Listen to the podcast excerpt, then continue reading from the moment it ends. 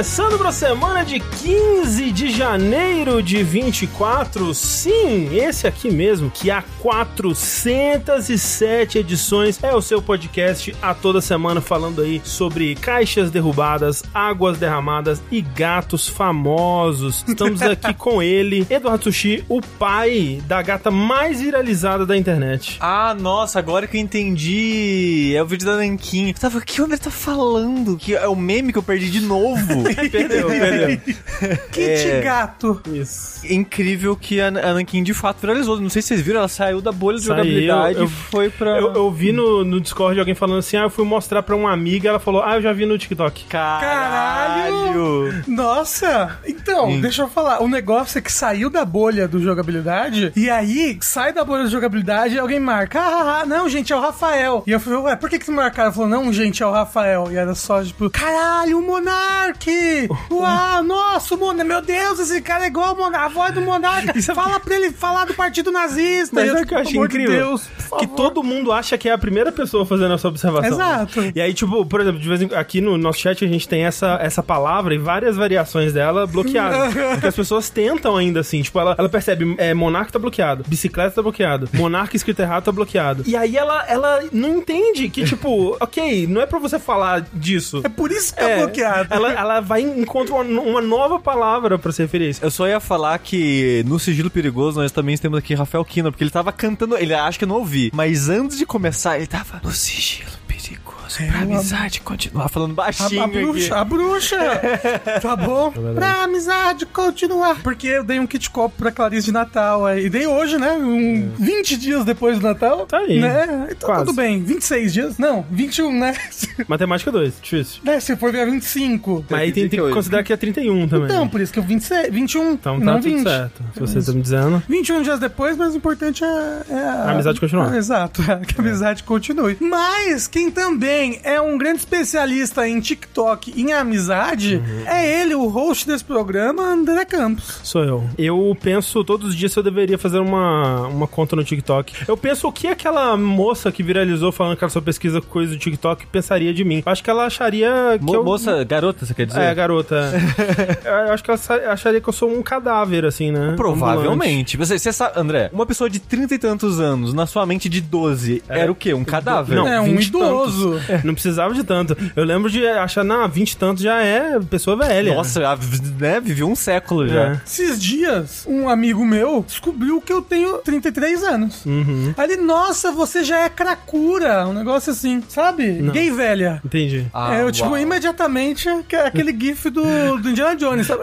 Sabe, É. gente, pelo amor de Deus, Kakura, isso. Ca- Cracura. Já, já é Cracuda. cracuda. Mas eu queria dizer, a Thalys me deu bronca, porque ela viu que o pessoal tava irritando fora da bolha o vídeo. Ela falou, por que que o jogabilidade não é ele postando esse vídeo no TikTok? Porque a jogabilidade não tem presença no TikTok. A gente, por quê? Porque roubaram nossa roupa e a gente não quis mais criar. Que a gente ia, a gente ia Mas criar. você não tinha criado um? Não. Não, Eu achei que você tinha a gente ia criado. criar. Aí a gente foi lá, criou jogabilidade. Ih, já tem. Aí a gente então deixa quieto. Eu achei que você tinha criado o jogabilidade.de como não nome. Tinha. Assim, alguma variação dá pra criar, só que né? É, É o nosso e- protesto, assim, muito valioso. é, Sinceramente, eu particularmente não quero ter uma conta pessoal minha não, mas seria legal jogabilidade ter. de Eu tenho, é muito bom o TikTok. Que bom. É muito divertido. Tem kit copo. Quem nós seríamos se a gente não tivesse o Rafa pra nos trazer as novidades do mundo do TikTok, na verdade? Pois bem, olha só, esse é o Vértice, é o podcast que a gente grava todas as semanas aqui, o segundo Vértice de 2024, sempre gravado ao vivo às sete e meia da noite no nosso canal da Twitch, twitch.tv barra jogabilidade, e depois se transforma em um podcast que você pode escutar nas suas plataformas de preferência, procurando por jogabilidade. Uma dessas plataformas é o Spotify, que a gente sempre reitera aí, você pode deixar um review, né, deixar umas cinco estrelinhas pra gente lá, deixar um comentário também no podcast, participar das enquetes quando tem. Além de tudo isso, né, se você nos escuta já através de uma plataforma dessa e nenhuma outra, considere também acompanhar a gente ao vivo, porque essa introdução que a gente fez é uma referência a algo que eu imagino que não foi nada pro áudio. Foi algo que aconteceu em vídeo aqui Exato. no podcast passado. que Foi quando a Nankin, primeiro, derrubou um copo d'água em cima da mesa e depois derrubou um jogo da É, estante. assim, ela se escondeu atrás da estante, algo que ela nunca tinha feito, e resolveu, por algum motivo, deitar onde ela nunca tinha deitado e derrubou as coisas. Ela tava muito com uma missão. Exatamente. Ela veio pra. Mas aparentemente ficou como bônus no final do podcast em áudio. Ah, é? As pessoas vieram comentar depois, tipo, ah, nossa, eu ouvi o áudio e não entendi o que tava acontecendo, né? Quando viu o vídeo. Entendi, entendi. Entendeu. Pois é, então considere aí participar também da versão em vídeo que acontece na Twitch, twitch.tv barra jogabilidade. Fica aquele aviso de sempre também, que o jogabilidade ele existe graças ao seu apoio, né? Todos os meses recebemos apoio de pessoas como você aí, lá na nossa campanha do Orelo, orelo.cc barra jogabilidade. E lá você pode contribuir, fazer parte do nosso grupo secreto do Discord, que agora a gente, graças a, aí fica nosso agradecimento em especial aos nossos moderadores do, do Discord, né? O Kikyoto, quase falecido, o Yoshi, o velho, né?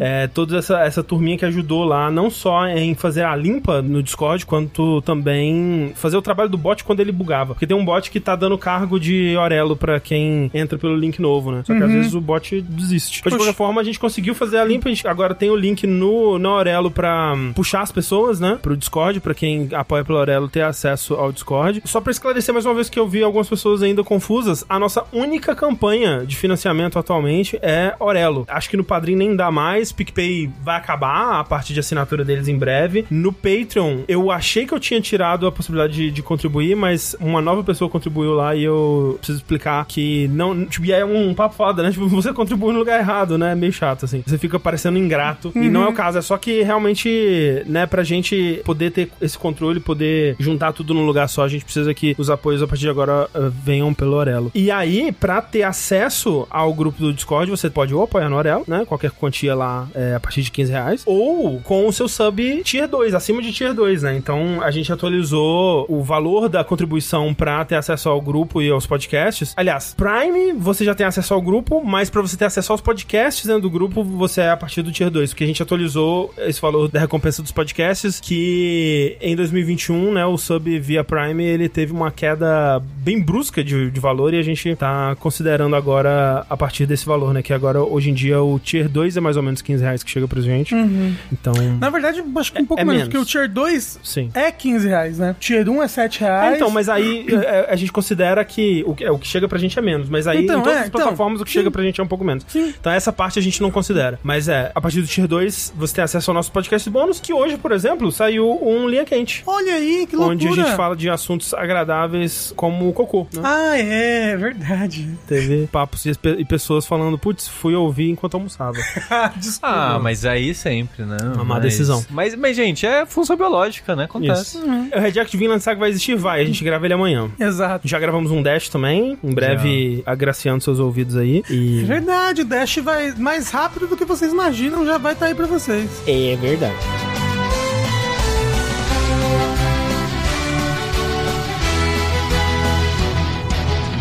Bora para o nosso conteúdo, nossa pauta de hoje aqui, as nossas noticinhas. Pauta quente? Sushi, vamos deixar de desse papo feliz aqui, vamos pra tristeza, porque é de tristeza que vive o vértice. Pois é, porque, gente, eu sei que a gente já tá falando bastante disso, mas a gente vai continuar falando porque ainda é uma tendência e é muito importante que a gente continue a falar isso. Mas a, a indústria dos videogames, tecnologias e várias outras áreas. Ah, Eu diria que o mundo, né? O sim. capitalismo está implodindo. Pois é, mas como aqui a gente cobre jogos, a gente vai falar mais sobre jogos, a gente fala mais sobre jogos, o mercado de jogos. E uma coisa que tem rolado são, sim, demissões. Infelizmente, o ano passado, as nove mil e tantas, né, demissões que terminaram o ano na indústria de jogos, a gente tá começando o ano já com uma série de demissões tranquila, que vai demitir só por volta de umas cinco pessoas, né? Sim, A, a Unity, ela teve aquela patinada, né, no final do ano passado, com ótimas ideias, Uhum, planos brilhantes de cobrar por instalação, né? Até eles voltaram atrás, não voltaram atrás tanto assim, e coisas aconteceram. O CEO, O de- vazou. CEO foi, foi demitido. É. Demitido, não, desculpa, ele aposentou. Renunciou, Renunciou, né? Não foi demitido, não, gente. E nessa, nessa época já, já teve uma, uma leve de demissões, né? Que foram de 250 pessoas. Você pensa, poxa, 250 pessoas já é uma, Bastante. demi- uma demissão considerável. É, pelo né? Deus. Imagina se o jogabilidade demite 250 pessoas. Pois Bastante é, gente. né? Acabou a jogabilidade. Aí eles falaram, não, não, porra, isso aí era só o começo. Porque agora foi a, a Reuters recebeu e-mails, comunicados internos, falando de uma leva de demissão que vai acontecer até março, que sempre lembrando nessas demissões em grande escala, para proteger os trabalhadores, tem que ser avisada com muita antecedência, por meses, né, para as pessoas correrem atrás dos direitos e tudo mais. Então essa demissão já foi a, a, avisada internamente, vazaram as informações e vai ser tranquilíssima, que é só por volta de 1.800 pessoas. Que é 25% da empresa. Só 25%. Ah, é um quarto, um quarto. Não dá nada. Todo mundo tava trabalhando dentro de um quarto só, por isso que deu É, pois não tinha é. espaço. Tipo, ah, só, só fecha essa porta aí. Essas pessoas estão lá dentro. Vale dizer é a primeira atitude que a gente vê aí desse CEO interino aí, que é o Jim Whitehurst, que assumiu depois do Rick Tello. E é mais uma daquelas levas de demissão que a gente pode apontar pros gastos, pras extravagâncias e crescimento e empolgação que rolou durante a, a- o boom da pandemia, né? Que durante a pandemia, áreas de tecnologia, principalmente de jogos e outras áreas eh, semelhantes, tiveram um crescimento, né? Porque as pessoas estavam focando seu entretenimento mais nessas áreas. Agora a gente vê essa bolha murchando, né? E voltando próximo ao que era antes, né? E Não tá as- menor, não, do que era antes, será? Talvez, Tem, teria que ver uns números aí. É, mas de fato, né, a, a Unity, por exemplo, em 2020, 2021, ela adquiriu um monte de coisa, né? Um monte de empresas, um monte de. de começou a,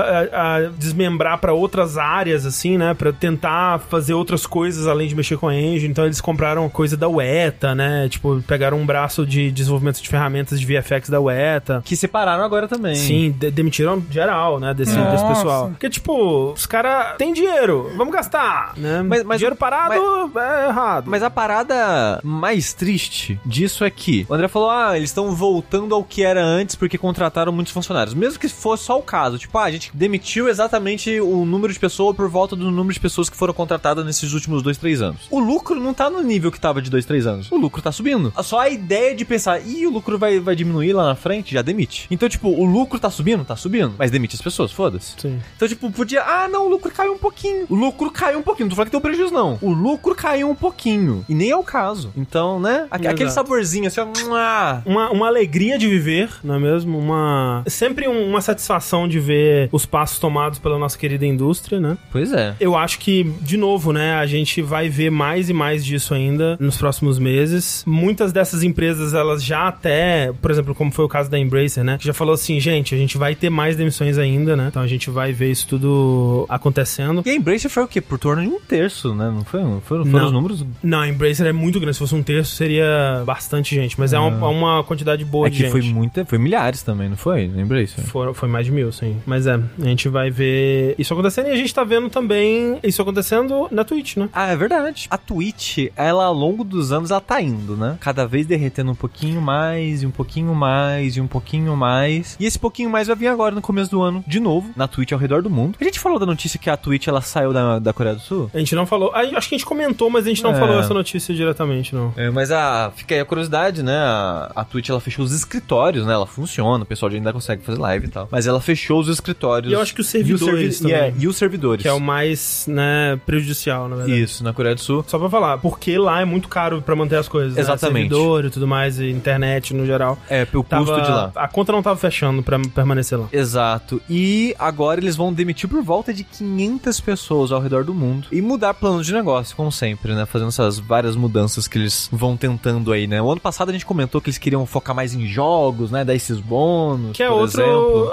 outra empresa que tentou, né, durante a pandemia, deu uma expandida, tentou ter, ah, a gente tem a própria produtora, o próprio canal, a gente vai produzir programas e coisas, e vamos tentar fazer umas, umas paradas além, né, e muitas dessas iniciativas, a maioria delas não deu muito certo, e eles estão agora demitindo essa galera e além, né. A gente viu, por exemplo, dos nossos contatos que a gente tinha na Twitch, ou saíram, né, ou foram demitidos. Por exemplo, a gente tem um, um, um dos nossos últimos contatos que a gente tinha na Twitch foi demitido nessa leva de agora. É. Então. É, e assim, a verdade é que não é a primeira vez, né? né. No decorrer dos anos, várias vezes a Twitch Não. demitiu várias pessoas. Sim, ano tipo, passado eles demitiram 400 pessoas. Ah, né? assim, Exato. Nos últimos. Vamos colocar, de 2020 pra cá, eu acho que a gente trocou o nosso contato lá umas cinco vezes. Exato. Por aí. Assim, o lance da Twitch, né? A Twitch tá aí como Twitch desde 2011. Eu acho que desde 2011. E desde sempre o mesmo problema, né? A Twitch nunca conseguiu render muito, né? Não conseguiu gerar muito dinheiro. Nunca foi um, um negócio exatamente rentável. E o, o CEO atual, que é o Dan Clancy, ele tem, pelo menos, né? Entre todas as coisas ruins aí que ele tá sendo responsável agora, ele tem sido, pelo menos bem comunicativo transparente sobre a, a situação, né? Ele tem feito lives respondendo perguntas, assim, até perguntas mais cabeludas que você não esperaria um CEO falando sobre e tal. E uma coisa que ele falou bem claramente foi isso, assim, uma, que não era, né, não era segredo para ninguém, mas que a Twitch, ela não dá lucro e que ela só existe ainda porque é uma gota d'água pra Amazon, né? Tipo, a Amazon quer manter. Até quando a Amazon vai querer manter, a gente não sabe. Eles tiveram várias iniciativas para tentar expandir, tentar lucrar de formas diferentes aí, mas nenhuma delas é, realmente vingou e ainda não tá vingando, né? Então, parte dessas demissões é para tornar o negócio mais enxuto, né? Gastar menos dinheiro. E aí, uma, uma coisa que ele fala também, e que é um pouco preocupante, um, um pouco para não dizer bastante, é a questão do, do Prime, né? Que é também uma, fonte constante de perda de dinheiro para eles, né? Ainda. Que é, né, uma parada que vem daquela filosofia da Amazon de joga dinheiro aí para fidelizar o público e tudo mais, e de fato tem um efeito positivo, mas não é o que dá dinheiro. Então é aquilo, a gente sempre que via o Prime, especialmente na época que o brasileiro recebia em dólar ainda, a gente pensava, cara, isso não tem como durar muito, né? E o fato que o Prime existe até hoje me surpreende. E uma coisa que ele falou é que realmente não tem como o Prime continuar existindo como ele é agora para sempre, né? E uma das coisas que eles estão vendo é como que eles podem manter o Prime existindo a longo prazo de uma forma que faça sentido. Ou seja, esse negócio de Prime dar um sub de graça, dias contadíssimos, assim. É, capaz desse ano mesmo já mudarem. Eu um acho. E é engraçado que pra mim, eu, eu diria que esse prejuízo com o Prime não iria cair em cima da Twitch, mas sim da Amazon, né? Ah, mas eles tratam como Ué. braços separados, é. É. Então, justamente por tratar como coisas separadas, por que que o Prime, Mas, ele, mas- ele afeta a Twitch? Porque é a responsabilidade da Twitch de gerar esse dinheiro, que é da Amazon no fim das contas, porque a Twitch é da Amazon, né? É como é, eu acho que eles devem tratar, tipo, ó, é um dinheiro que a Amazon tá perdendo porque a Twitch não está rendendo. Exato, exato. Entendeu? Então, tipo, e a Amazon tá bem. a Amazon tá muito Ah, bem. mas, ah, mas o- esse, esse é o negócio, eles não querem estar bem. Exatamente, é. Tipo, não, não basta, né, não estar no negativo, tem que estar triplicando o positivo. né? Então, É, Mas é que nem fo- foi dito, tipo, a, a Twitch, mesmo não dando os lucros que a Amazon quer, não faz muita diferença na existência da Amazon. Não. Não, tá atrapalhando a Amazon é lucrar muito pra pequeno caralho. pra Amazon, né? Pra, É. pra escala da Amazon. Tipo. Mas, mas eles não querem isso. Eles preferem só, tipo, ah, vai, é, é. Ah, sim, por enquanto eles querem, Ah, né? não, sim, Já que mas- eles estão mantendo, né, há tantos anos. De acordo com o Dan Clancy, pelo menos, parece que vão continuar mantendo, sabe-se lá até quando. Mas a Twitch, claramente, foi dada a ela essa diretriz de parem de gastar dinheiro, né? Deem um jeito de, de resolver essa questão aí. E louco, forma. porque aumentou muito, por exemplo, o número de ads, né? Sim. Tipo, bastante. Sim. Diria que triplicou o número de ads. Mas não tem muitos anunciantes, né, na Twitch. É sempre a mesma É, coisa. e, e às vezes é anúncio da própria coisa da é, Amazon. tem muito anúncio da própria Amazon. Que aí né? não gera lucro pra eles, né? Exato. É, Eu não sei por que que isso acontece, né? As pessoas não querem anunciar na Twitch. Talvez porque É, tem porque- gente mostrando os peitos e... Não, Mas não tem gente mostrando tem os peitos. mais. Proibiu. Tem, né, o... Ah, mas não é assim, pô, pra eles ainda mostrar o peito. Mas né? ué, fala isso pra Coca-Cola. Você acha que a Coca-Cola vai falar e ela, show, vou anunciar nisso aí? Não, mas até aí, acho que deve ter, Mas- tipo, olha, eu não quero que os meus anúncios apareçam em lives 18 mais. E as pessoas têm que marcar que é 18 mais quando Exato. mostra o topo do peito. Mas ainda A assim. nossa live sempre é marcada 18 mais, inclusive. Mas o lance é, existe, cria-se, quando, quando se tem pessoas desenhando pornografia, por exemplo, na sua plataforma, mesmo que seja, né, coisada, gera-se uma percepção de que essa é uma plataforma de putaria. Ah, fala isso então pro Gugu nos anos 90, né? Vamos voltar no tempo e falar pra É, ele. porra.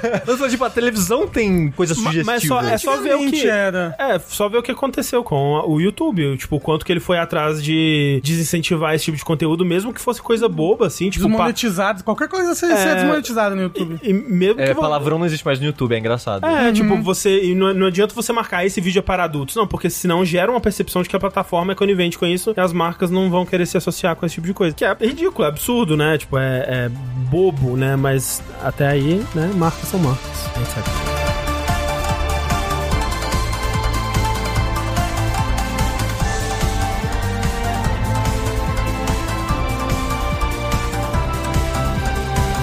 falar em bobagem, vamos falar de IA. Olha só, a gente tava. A gente falou um tempo atrás aqui da greve dos roteiristas, né? Que tava rolando em Hollywood. E como que a gente teve em outubro, né? A notícia de que os atores de videogame também estavam liberados para entrar em greve caso suas exigências não fossem atendidas pelos estúdios, né? De jogos. E que, né, uma das questões era justamente sobre o uso de IA, né? E como que isso ia ser no futuro, para deixar essa situação mais clara, né? E estabelecer regras para como que isso vai acontecer no futuro e tudo mais, para proteger os atores. Isso ainda não rolou, né? É, a gente ainda tá esperando para ver o que, que vai sair disso. Mas por enquanto a gente teve uma nova notícia aí do envolvendo o SAG-AFTRA, que é esse sindicato dos atores que representa também os atores de videogame, que eles fecharam um acordo com a Replica Studios, que é uma companhia que cria meio que fontes vocais assim, né? Tipo, ela trabalha com atores assim e através da voz de uma pessoa eles criam, né, um, uma IA, um text to speech ali que bastante realístico, né? Que consegue ser moldado para criar uma, uma dublagem, né? Mecânica, robótica e, e tudo mais. E aí o, o, lance todo desse, dessa empresa específica, a réplica, é que eles se vendem como, tipo, uma empresa que tá fazendo isso de uma forma ética, de uma forma correta, onde eles querem pagar pelas pessoas, fazer tudo muito bem acordado, muito certinho e tudo mais. E aí o que eles dizem, o acordo que a SAG-AFTRA fechou com essa Replica Studios foi o seguinte, vai permitir que a Replica Studios negocie com membros do SAG-AFTRA sob um acordo justo e ético para criar e licenciar de forma segura uma réplica de suas vozes. As vozes licenciadas poderão ser usadas em desenvolvimento de videogame e outros projetos de mídia interativa, da pré-produção ao lançamento final. E aí, supostamente, o acordo tem essas medidas de segurança, né? De precisar do consentimento do ator, de dar a opção ao ator de remover o, o uso dessa fonte vocal, né? No futuro, ele quiser e tudo mais. Se o sindicato assinou isso, quer dizer que as pessoas foram consultadas e estão de acordo, né? Os membros do sindicato. Cla claro, Sushi. Ah, ufa, que bom, André. Claro Nossa. que sim, né? Uh. É... Não. o, Porra. o lance é que o SAG-AFTRA, aparentemente, apesar de ter dito que sim, não consultou os atores, ou não consultou uma maioria dos atores do sindicato, né? A gente teve... Quando essa notícia saiu, a gente teve muitos atores respondendo, dizendo que essa é a primeira vez que tava ouvindo falar sobre. E, tipo, atores grandes, né? Atores, é, tipo, Steve Bloom, assim, uma pessoa muito envolvida na dublagem, direção de dublagem para jogos e tudo mais. E aí, o lance é que, sem consultar as pessoas, fica meio que parecendo uma coisa feita às escondidas, assim, né? Uhum. E, e, uhum. muitos desses atores que se pronunciaram agora, que não sabiam, nem estavam sabendo que isso ia acontecer, para eles era uma coisa que, tipo, pô, a gente não queria nem negociar isso, porque pra gente é meio que, pô, abrir essa porta já é ruim o suficiente, assim, né? Tipo, já é um, um dano meio que irreversível se você, né, abre essa porteira, né? Fica difícil de voltar depois, porque tem aquela questão, né? Tipo, tá, os atores mais estabelecidos talvez sejam contra inicialmente, mas vai ter muitos atores que já estão com dificuldades de arranjar, de, de fechar né, trabalhos e tudo mais, que vão querer esse dinheiro rápido para terem, né, o, a voz deles nesse banco de dados e ganhar um dinheiro já imediatamente. E, tipo, sem julgar isso também, né? Cada um sabe da sua situação, né? O, trabalha com o que surge que, que precisa fazer. Mas aí isso gera uma força que compele os outros a participar disso também. Cria-se uma bola de neve que é difícil de voltar atrás depois que acontece. Se por um lado você consegue pensar que, pô, esse lance da, de, de usar a voz de IA, de transformar, criar voz, fontes vocais através de vozes existentes, né? De criar o seu próprio Troy Baker virtual aí. É meio que um, um caminho sem volta, assim, né? Que isso é algo que é muito difícil de impedir que aconteça, né? Tipo, agora que a gente já tá nesse caminho, parece algo que vai acontecer e algum, algumas pessoas poderiam pensar que eu acho que a melhor solução é mitigar os danos, né? Fazer isso de uma forma que prejudique o menos possível os atores e as pessoas envolvidas. Por outro, porra, o sindicato, né, cara? O sindicato é quem devia estar tá cuidando dos interesses dessas pessoas e foi lá e fez a porra do acordo, caralho. E, e o pior que eles mandaram, André, você vai negociar com o patrão. É. Não! Porque a parada do, do termo é, é vocês individualmente vão negociar com a réplica. É. E, tipo, porra, Obrigado, sindicato. A, é, a função do sindicato não era cuidar dessa, dessa, dessa parte para proteger os interesses da classe? Incrível. Parabéns, SAG-AFTRA. É. Então, é. E tá... cadê as pessoas que, que participaram disso para falar, não, a gente participou da, da seleção? Porque é, eu, eu, não vi ninguém falando sobre isso. Eu não vi, é, também não vi essa parte de pessoas que estavam de acordo e tudo mais. O que me leva a, acreditar, e talvez elas surjam, né? Essa notícia ainda recente, mas dá uma vibe de, tipo, foi feito debaixo dos panos, assim. Tipo, Sim. conversaram com algumas pessoas envolvidas, talvez, nesse processo, e elas acharam ótimo e seguiram em frente, assim, tipo, enquanto que isso devia ser uma, caraca, uma parada muito importante, tinha que ser uma votação com todo mundo. Tomara que dê tempo de voltar atrás ainda, que não Pois esteja, é. que não seja algo que já esteja acontecendo, que já esteja liberado pra rolar. E uma parte triste disso, o pessoal no chat tá falando, ah, porra, mas sindicato nos Estados Unidos, né? Como é que vai ter confiança? O pior, gente, é que o sindicato de tanto os escritores quanto atores de Hollywood são um dos sindicatos mais fortes dos Estados Unidos. Sim, sim. Porque lá, né, como as pessoas já devem saber, os Estados Unidos tem uma cultura muito forte anti-sindicato desde a Guerra Fria. Muito forte. Porque sindicato é coisa de comunista. Pois é. E um dos poucos que conseguiram sobreviver, daquele jeito ou não, é o de Hollywood. E ainda assim tem esses vacilos. É, e estão falando assim, ah, por isso eu, eu não tenho sindicato. Não é pra tanto também, né? Tipo, erros e, e cagadas vão acontecer, obviamente, Sim, né? sim. Agora, não- também não exclui É tipo, tipo, a parte positiva, ruim com, pior sem. né? É. E falaram, ah, o Brasil não tá diferente, e o pior que é verdade. Porque a Thalissa já trabalhou num, num, num lugar que falou, ah, a gente tá pagando, tipo, uns, uns dinheiro aqui todo mês pro sindicato de, de gente que não trabalha com indústria têxtil. Você não quer tirar seu nome daí, não? A gente passa o dinheiro pra Uhum. você, tipo, tentando convencer, tipo, ah, Uhum. essa merreca aqui que a gente manda, que sei lá, sei lá, 30 reais, 20 reais, não lembro quanto que era. Tipo, ah, por que, que você vai ficar pagando o sindicato se ninguém faz nada por você? Aí ela, nessa época, ela, eu tenho um sindicato, eu faço parte de um sindicato, ela nem sabia. É. Ela foi procurar, ela tinha direito a um monte de coisa que ela não fazia Ah. ideia. Tinha, tinha, sei lá, clube, sabe, pra você passar final de semana com piscina e coisas. Caramba! Tinha, sei lá, desconto em coisas X e Y. Ela tinha um, direito a um monte de coisa, tipo, ah, plano de saúde. Caralho. Ela não fazia ideia. E eles queriam tirar isso dela porque eles não queriam pagar, sei lá, 20, 30 reais, não lembro quanto que era na época. Cadê o sindicato da jogabilidade? Cadê? Cadê A gente o tem que se juntar, jo- jogabilicato? Aí eu, no caso, eu tenho que ser a pessoa que vai convencer vocês a não. Exato. É, Não, mas isso, se você comer esse docinho aqui, Rafael, você Isso. pode largar o cicato. Eba! Hum. Caso que perguntou, mas tipo, isso vai ser royalties o resto da vida? No caso, o ator que concorda em fazer um contrato com a réplica e ter a sua voz transformada em ar. Eu acho muito difícil que seja royalties o, o acordo. Acho que é um valor único. Porque é muito, tipo, precarização, sabe? Eu não acho que vai ser uma coisa que eles vão querer pagar o, o ator pelo resto da vida enquanto a voz dele for usada, assim, sabe? Eu acho que eles vão querer fazer isso da forma mais barata e massificada possível, assim, né? Construir uma biblioteca imensa. Quem quiser que embarque no trem do progresso. Uou! E aí recebe uma merreca aí. Exato. E o trem que tá indo em direção ao abismo, né?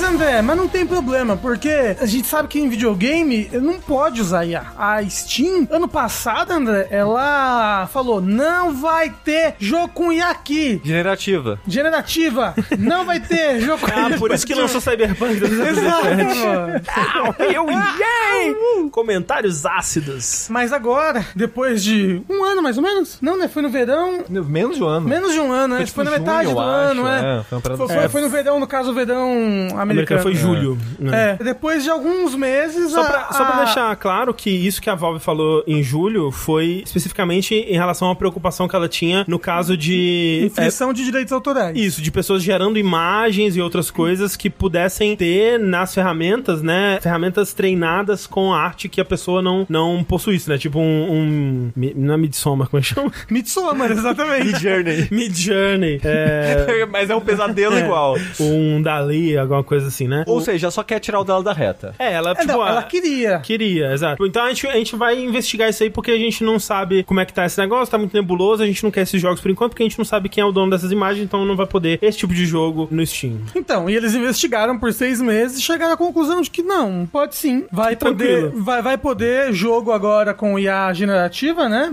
Tanto usado previamente quanto jogos que geram durante o jogo. Então, mas tem diferenças. Não, eles vão, assim, eles categorizam de forma diferente, mas as duas coisas serão permitidas. Isso, as duas coisas vão ser permitidas. É só vai ter que informar isso a Steam quando você for botar o seu jogo. E o seu jogo vai estar na categoria jogos. Vai estar é, marcado, vai é. estar com a letra escarlate. Isso. Que os gamers vão ligar pra isso? Porra nenhuma. Não Ah, vão. eu, eu acredito até que a gente vai procurar ativamente. Exato, é, o pessoal gosta, né? Tipo, que se fizesse NFT, tinha essa categoria NFT. Na época do boom É, NFT, então. o pessoal ia procurar. Não, eu quero jogo com NFT porque os, os, os, os wokes vão vão chorar se eu jogar um jogo com NFT, entendeu? Então, vai ter que estar marcado e os jogos que geram. é, como é que você falou? Que gera durante o jogo, E né? que É, gera- gera em isso. tempo real. E que né? geram em tempo real durante o jogo, eles vão ter que ter guarda-reio. É. Eu Que é acho negócio da- proteções. que eles vão ter que ter proteções para que não seja gerado conteúdo ilegal. Porque, por exemplo, tinha um jogo que foi no comecinho an- antes, Acho que é o antes da- Dungeon AI. alguma É, coisa antes da assim. Steam proibir que ele conseguia gerar pornografia infantil. É, se você É em fosse... no caso. É, se você Fosse direcionando é, se ele você for direcionar, mundo. ele poderia, entendeu? É. Então, a Steam diz que os criadores que fizeram esse jogo que vai, vai gerar que gerar conteúdo enquanto o jogo, né? Enquanto o jogo roda, que vai, vai É. gerar conteúdo pro jogador enquanto o jogo roda, tem que ter essas, essas proteções, essas E eles fizeram uma ferramenta nova pro usuário poder reportar É. caso algo assim aconteça também. É. E, e esse, esse que gera. é, eu nem sabia que tinha um termo, né? Mas eles vão colocar um- uma, marca, uma marcação que é tipo live generated, uma coisa É, assim, é uma né? coisa Tipo, assim, É, mas vai, vai, ter essa marcação que o jogo ele gera aquilo enquanto você joga. É isso aí, é, porque tem os pré-generated, Que aí é, no Né? caso, imagens, é, ou, ou texto, Assets. chat GPT, A é, voz, assets, voz, né? coisas que né, o desenvolvedor vai gerar antes. isso, e as live generated, que vai É. gerar enquanto você joga. Que é geralmente esses com diálogo, né? Que você tá fazendo o prompt ali durante o jogo, né? E, e tendo a resposta e tal. Tipo o Portopia Serial Murder Case que a gente comentou que a Square fez no ano passado. Ai, Square, vai se fuder. Desculpa. Porra, pegou a série. Décima vez eu falo. Pegou a série. Esquecida no. Do Yuji Horii, sabe? Que foi importantíssimo pros videogames. Vai lá e faz E se a gente fizesse IA. Ela foi, ela foi inovadora na época e agora ela é o futuro dos videogames de novo. Nossa, a Square vai. Mas o que é engraçado, Rafa, é que, especialmente na parte do da IA previamente gerada, né? Eles tinham essa preocupação em julho do ano passado de, ah, será que a, imagem gerada tá usando conteúdo de terceiros? Será que vai ter um problema legal com isso? E agora que eles lançaram essas novas regras, nem tocaram nesse assunto. Não, é, é tipo, ah, o, se tiver gerado com imagem de terceiro, que o, o, o problema disso é da ferramenta que tá gerando isso daí, entendeu? É, tipo, então Não é eles- problema nosso. Eles falam assim: você não pode gerar uma imagem de conteúdo de terceiros. Então, tipo, se eu gerar o logo da Coca-Cola, não posso fazer isso com um Midsommar da vida, né? Midjourney. E, mas se eu usar o Midjourney pra gerar uma outra parada, não importa se ele foi treinado em, em artes de terceiro, isso aí é problema da ferramenta, de acordo com a Valve. Uhum. Ou seja, a Valve abriu as porteiras do, do jogo de IA e foda-se. É, não, ela falou essa pica não é minha, foda-se, que É. se vire. O que é engraçado, né? Porque parece algo de uma loja que estaria desesperada por conteúdo e não de uma loja que já em 2024 lançou 17 bilhões de jogos em sua plataforma. Caralho, precisa. Porque assim, também não acho que. De novo, né? Aquilo. Tipo, tem como você usar essas ferramentas e, e usar pra criar um jogo, tipo, num- numa escala super pequena, né? Onde você não tem como ter todos esse- esses cargos preenchidos por outras pessoas e você vai usar a IA pra isso, pra fazer uma, uma coisa bastante independente ali, né? Mas É, assim, o, o problema. descaso da Valve me assusta. É, o problema da ferramenta é o que faz com ela, as consequências que ela vai ter pro mercado, esse tipo de coisa. Toda a briga é pra tentar regulamentar as ferramentas de uma forma que não prejudique a vida das pessoas que, no geral, já estão prejudicadas. E, e aquilo, eu não tenho esperanças, infelizmente, nisso daí não. Ah, viu? não. Eu não vai- tenho, eu não, acho, vai- não Assim, já começou a palhaçada de que. Não sei se foi Midjourney, foi ChatGPT? Hum. Acho que foi o cara do, do ChatGPT, né? Que falou que tem que alterar as leis pra poder treinar é, IA com conteúdo de terceiros mesmo, e foda-se. Hum. Porque é impossível treinar IA sem a arte, obra, texto, coisas de terceiros. Aí já estão tentando mudar pra tipo, ah, se o problema é coisa legal, vou mudar a lei pra falar que pode. Foda-se, né? Aí eu vi gente comparando, tipo, ah, porra, no- no- nos anos 90, começando de 2000, tava lá Metallica contra a Napster falando que os usuários que estão baixando o álbum pirata lá tá ac- acabando com a indústria. Aí chega uma empresa que quer usar tudo de todo mundo, foda-se. E tá tudo aí, certo. aí tudo certo, né? Porque se, for- se for usuário ali, tudo não pode. Mas se for uma outra empresa aí, pô, show, né? Foda. E assim, eu não, eu não duvido que, que passa uma porra desse tipo mesmo, não. Não duvido também não. Até, né, pô, a, a Valve, né, e a gente vai ver aqui, ela deu uma louca na Valve, né? É, né? Tipo, Porque deu uma certa esperançazinha que, tipo, nossa, a Valve tá preocupada com alguma coisa nesse processo, né, ano passado. não, ela só agora... tava preocupada de, de ferrar ela, né? Tipo, É. né? a- a- Porque agora pimenta um dos outros, tanto faz, né? Exato.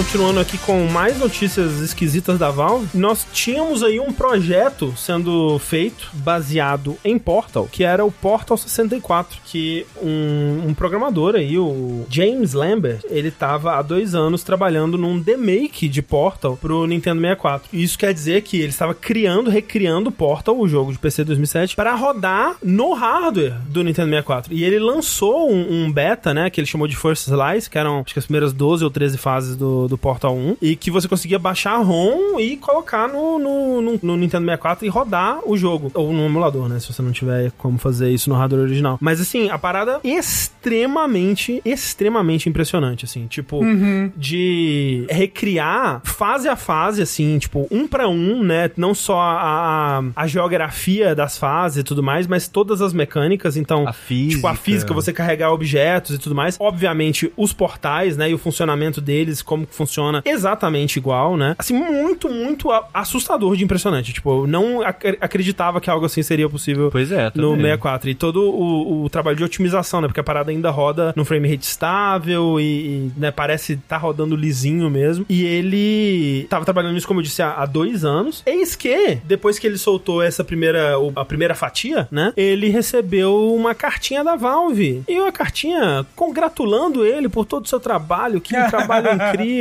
Uau, que incrível. Na verdade, não. Na verdade, foi uma cartinha de pare e desista, né? Como é que é? O Season desiste, tipo, pra parar com o desenvolvimento disso. Senão eles tomariam, né, ações legais. Tipo, sério, por quê? O que, que a Valve Então, tem a perder Então, com isso, então, sabe? É que na Tem verdade razões. eles enviaram um e-mail antes desse e-mail, né? Que era meio. Como é que você tá fazendo isso daí? É. Aí ele falou: Ah, então, eu tô usando Lib Ultra. LibUltra, que é uma, uma biblioteca, que é o que? Um conjunto de códigos e. É, é tipo o DirectX do Nintendo 64, basicamente, que era, era o SDK, né, que é o, o Software Development Kit, os desenvolvedores usavam pra criar jogos comerciais É. no 64, basicamente, que E é possui código proprietário da Nintendo, esse é o É, problema. Aí que tá. Quando ele falou que tava usando isso, a Ninte- aí a, a Valve falou: então, Ah. vai, vai dar ruim pra gente. Porque isso. o lance da Valve, que você poderia pensar assim, ah, a gente já tá acostumado a ver isso acontecer, né? Tipo, é a Valve cuidando de sua propriedade intelectual, não deixando que outras pessoas mexam com sua propriedade intelectual. Mas não é do feitio da Valve fazer isso, né? A gente já viu a Valve ceder, pô, o Black Mesa lá, que é o remake do, do Half-Life 1, que é o projeto de fã. Tem aquele Hunt Down the Freeman, que é- além de tudo é ruim pra caralho, mas ela deixou acontecer. Vários projetos de fã que ela apoia e deixa até ser vendido comercialmente, assim, né? Só que o que acontece nesse caso não é a Valve com medo de usarem a propriedade intelectual dela, é com medo da Nintendo, É. né? É sabendo o quão litigiosa e chata com isso a Nintendo é, que, tipo, só o fato de alguém tá usando o Um código proprietário. código, é, a biblioteca, o código proprietário dela, que ela iria correr atrás disso. Mesmo sendo um jogo que, na prática, não tem nenhuma relação com a Nintendo, né? Tipo, Exato. não vai ser vendido numa plataforma da Nintendo, não vai rodar numa plataforma da Nintendo, né? Que ela esteja vendendo, disponibilizando ou, ativamente comercializando hoje em dia, né? Mas, né, isso nunca impediu a Nintendo de fazer nada, né? Então. É, mas assim, importante também lembrar que a Nintendo nem tá sabendo de nada disso. Ah, né?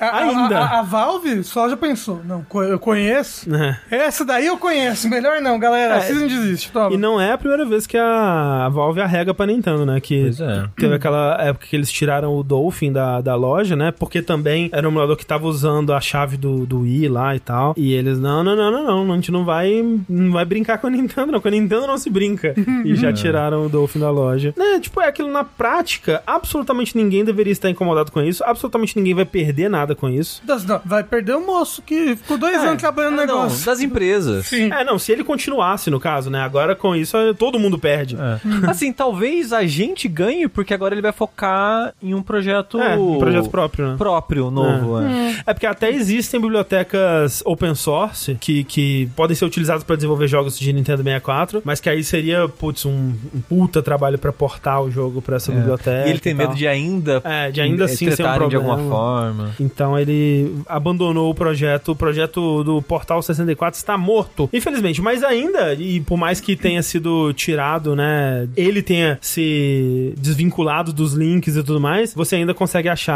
a ROM pra, pra jogar e É, matar né? a curiosidade Tipo, dessas ca- primeiras fases. Caiu na, na internet, tá na internet pra Ó, sempre. o Ed falou, mas aí ele foi garoto. Não necessariamente, porque ele fala, tipo, eu sabia que isso tinha chance de acontecer. E ele no, no vídeo, o cara ele comenta, tipo, eu não tô bravo, não Ah. briguem com a Nintendo, não briguem com a Valve, que eu sabia que a chance de, disso acontecer você já tava aí. Aí ele falou, tô satisfeito porque eu consegui fazer essa metade, lançar a parada, tô feliz com o projeto, sinto que eu aprendi muito, conquistei algo importante aqui e agora parti pra próxima aí. Mas, mas pau no cu da Nintendo também, né? Não, eu entendo também. né? E da Valve? Assim, eu entendo porque as duas estão fazendo isso? Entendo. Acho que estão corretas? Não, mas não.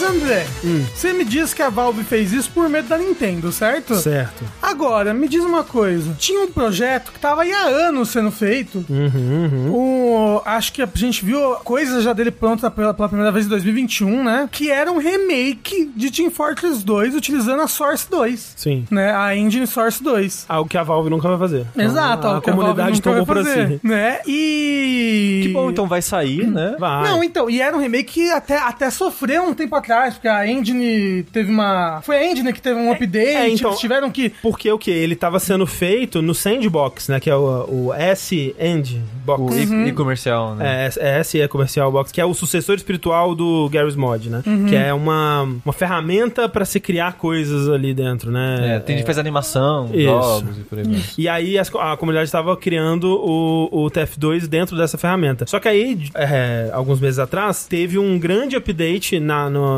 no código, né? Na engine da, da- do Sandbox, que mudou como as coisas são feitas lá dentro. E, e tornou o- os projetos que estavam sendo feitos no código antigo inutilizáveis, né? As pessoas que queriam continuar trabalhando dentro da engine teriam que atualizar esses projetos para as novas atualizações, para novas mudanças da engine. E aí o pessoal da tava trabalhando no, no Team Fortress 2 Source 2, eles pensaram, putz, será que a gente continua? Você vai ser um puto esforço portar isso para nova engine do Sandbox e tava meio que num hiato assim. Só para responder Strauss, TF2 em qual engine? Na Source 1, né? A Source 2 é, é a engine que foi soltada meio que em segredo assim. O primeiro jogo que, que foi para ela foi o Dota 2. Aí depois eles passaram, acho que o CS, o CSGO e meio que isso, né? E aí, tipo, sei lá, o, o Half-Life Alyx e coisas do tipo. Mas, é, o TF não, não recebeu esse porte, não. E aí, tava meio que em ato, mas eles ainda estavam trabalhando, não? Eles estavam considerando, eles estavam vendo o que É. eles faziam. Eles estavam meio que parados. É, mas agora morreu de vez o projeto, né? Porque eles receberam uma cartinha da Valve parabenizando eles pelo. Não, mentira. Receberam uma cartinha de Season Desist, né? De DMCA. Isso. Da. É, então, é diferente. Da Valve. Ah, porque, é? porque não foi um Season Desist, foi um, Foi um DMCA, DMCA. Takedown, é. O que, que é.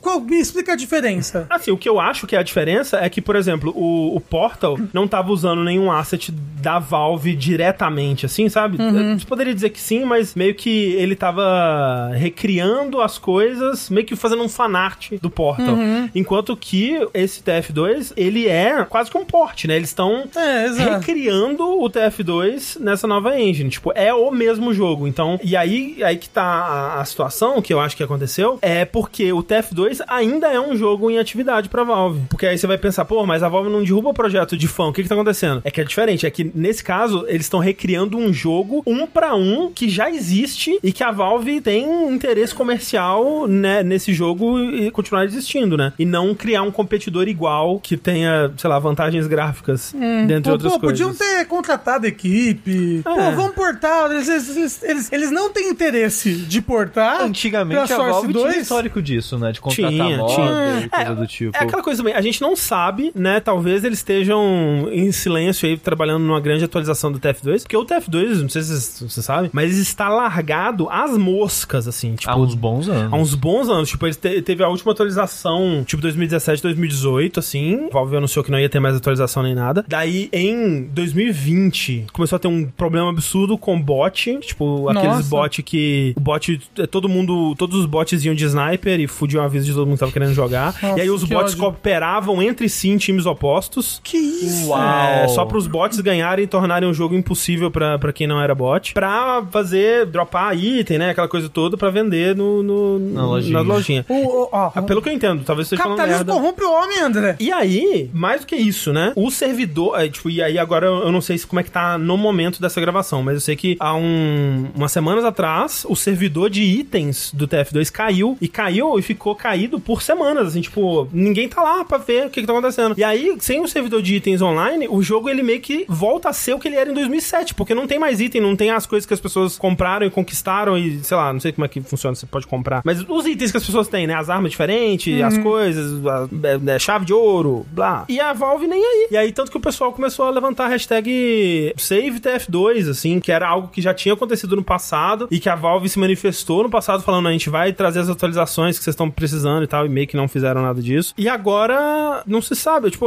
alguém, alguém que tá mais por dentro sabe se o servidor de itens pelo menos já voltou, se a Valve se manifestou, porque eu não, não tô 100% atualizado na treta, mas assim, largadaços, né? E, e, aí fica aquela questão, pô, se a Valve não tá nem aí pro TF, mas tá aí o suficiente para derrubar um projeto de, de, do pessoal que tá fazendo o remake, será que eles não estão trabalhando em algo nos bastidores e que daqui a pouco a gente vai receber uma grande atualização de TF2 e ah, uma revisualização? Eu não acredito ah, já na voltou, Valve. disseram, ok. Seria legal, né? Dá a entender um pouco disso. É. Mas não tem muita esperança, não. É, vamos ver. Tomara que sim, né? Porque tem muita gente que, pô, o TF2 por ser um jogo mais antigo, ele é muito leve, né? Então tem muita gente que joga porque é o jogo que, que roda no, na máquina. Ele, desde que ele foi free to play, ele se tornou ainda mais acessível, né? Mas vamos ver. Quero TF3. Aí, a Valve não sabe contar TF3. Não tem como. Tá, tá exigindo demais da, da Valve.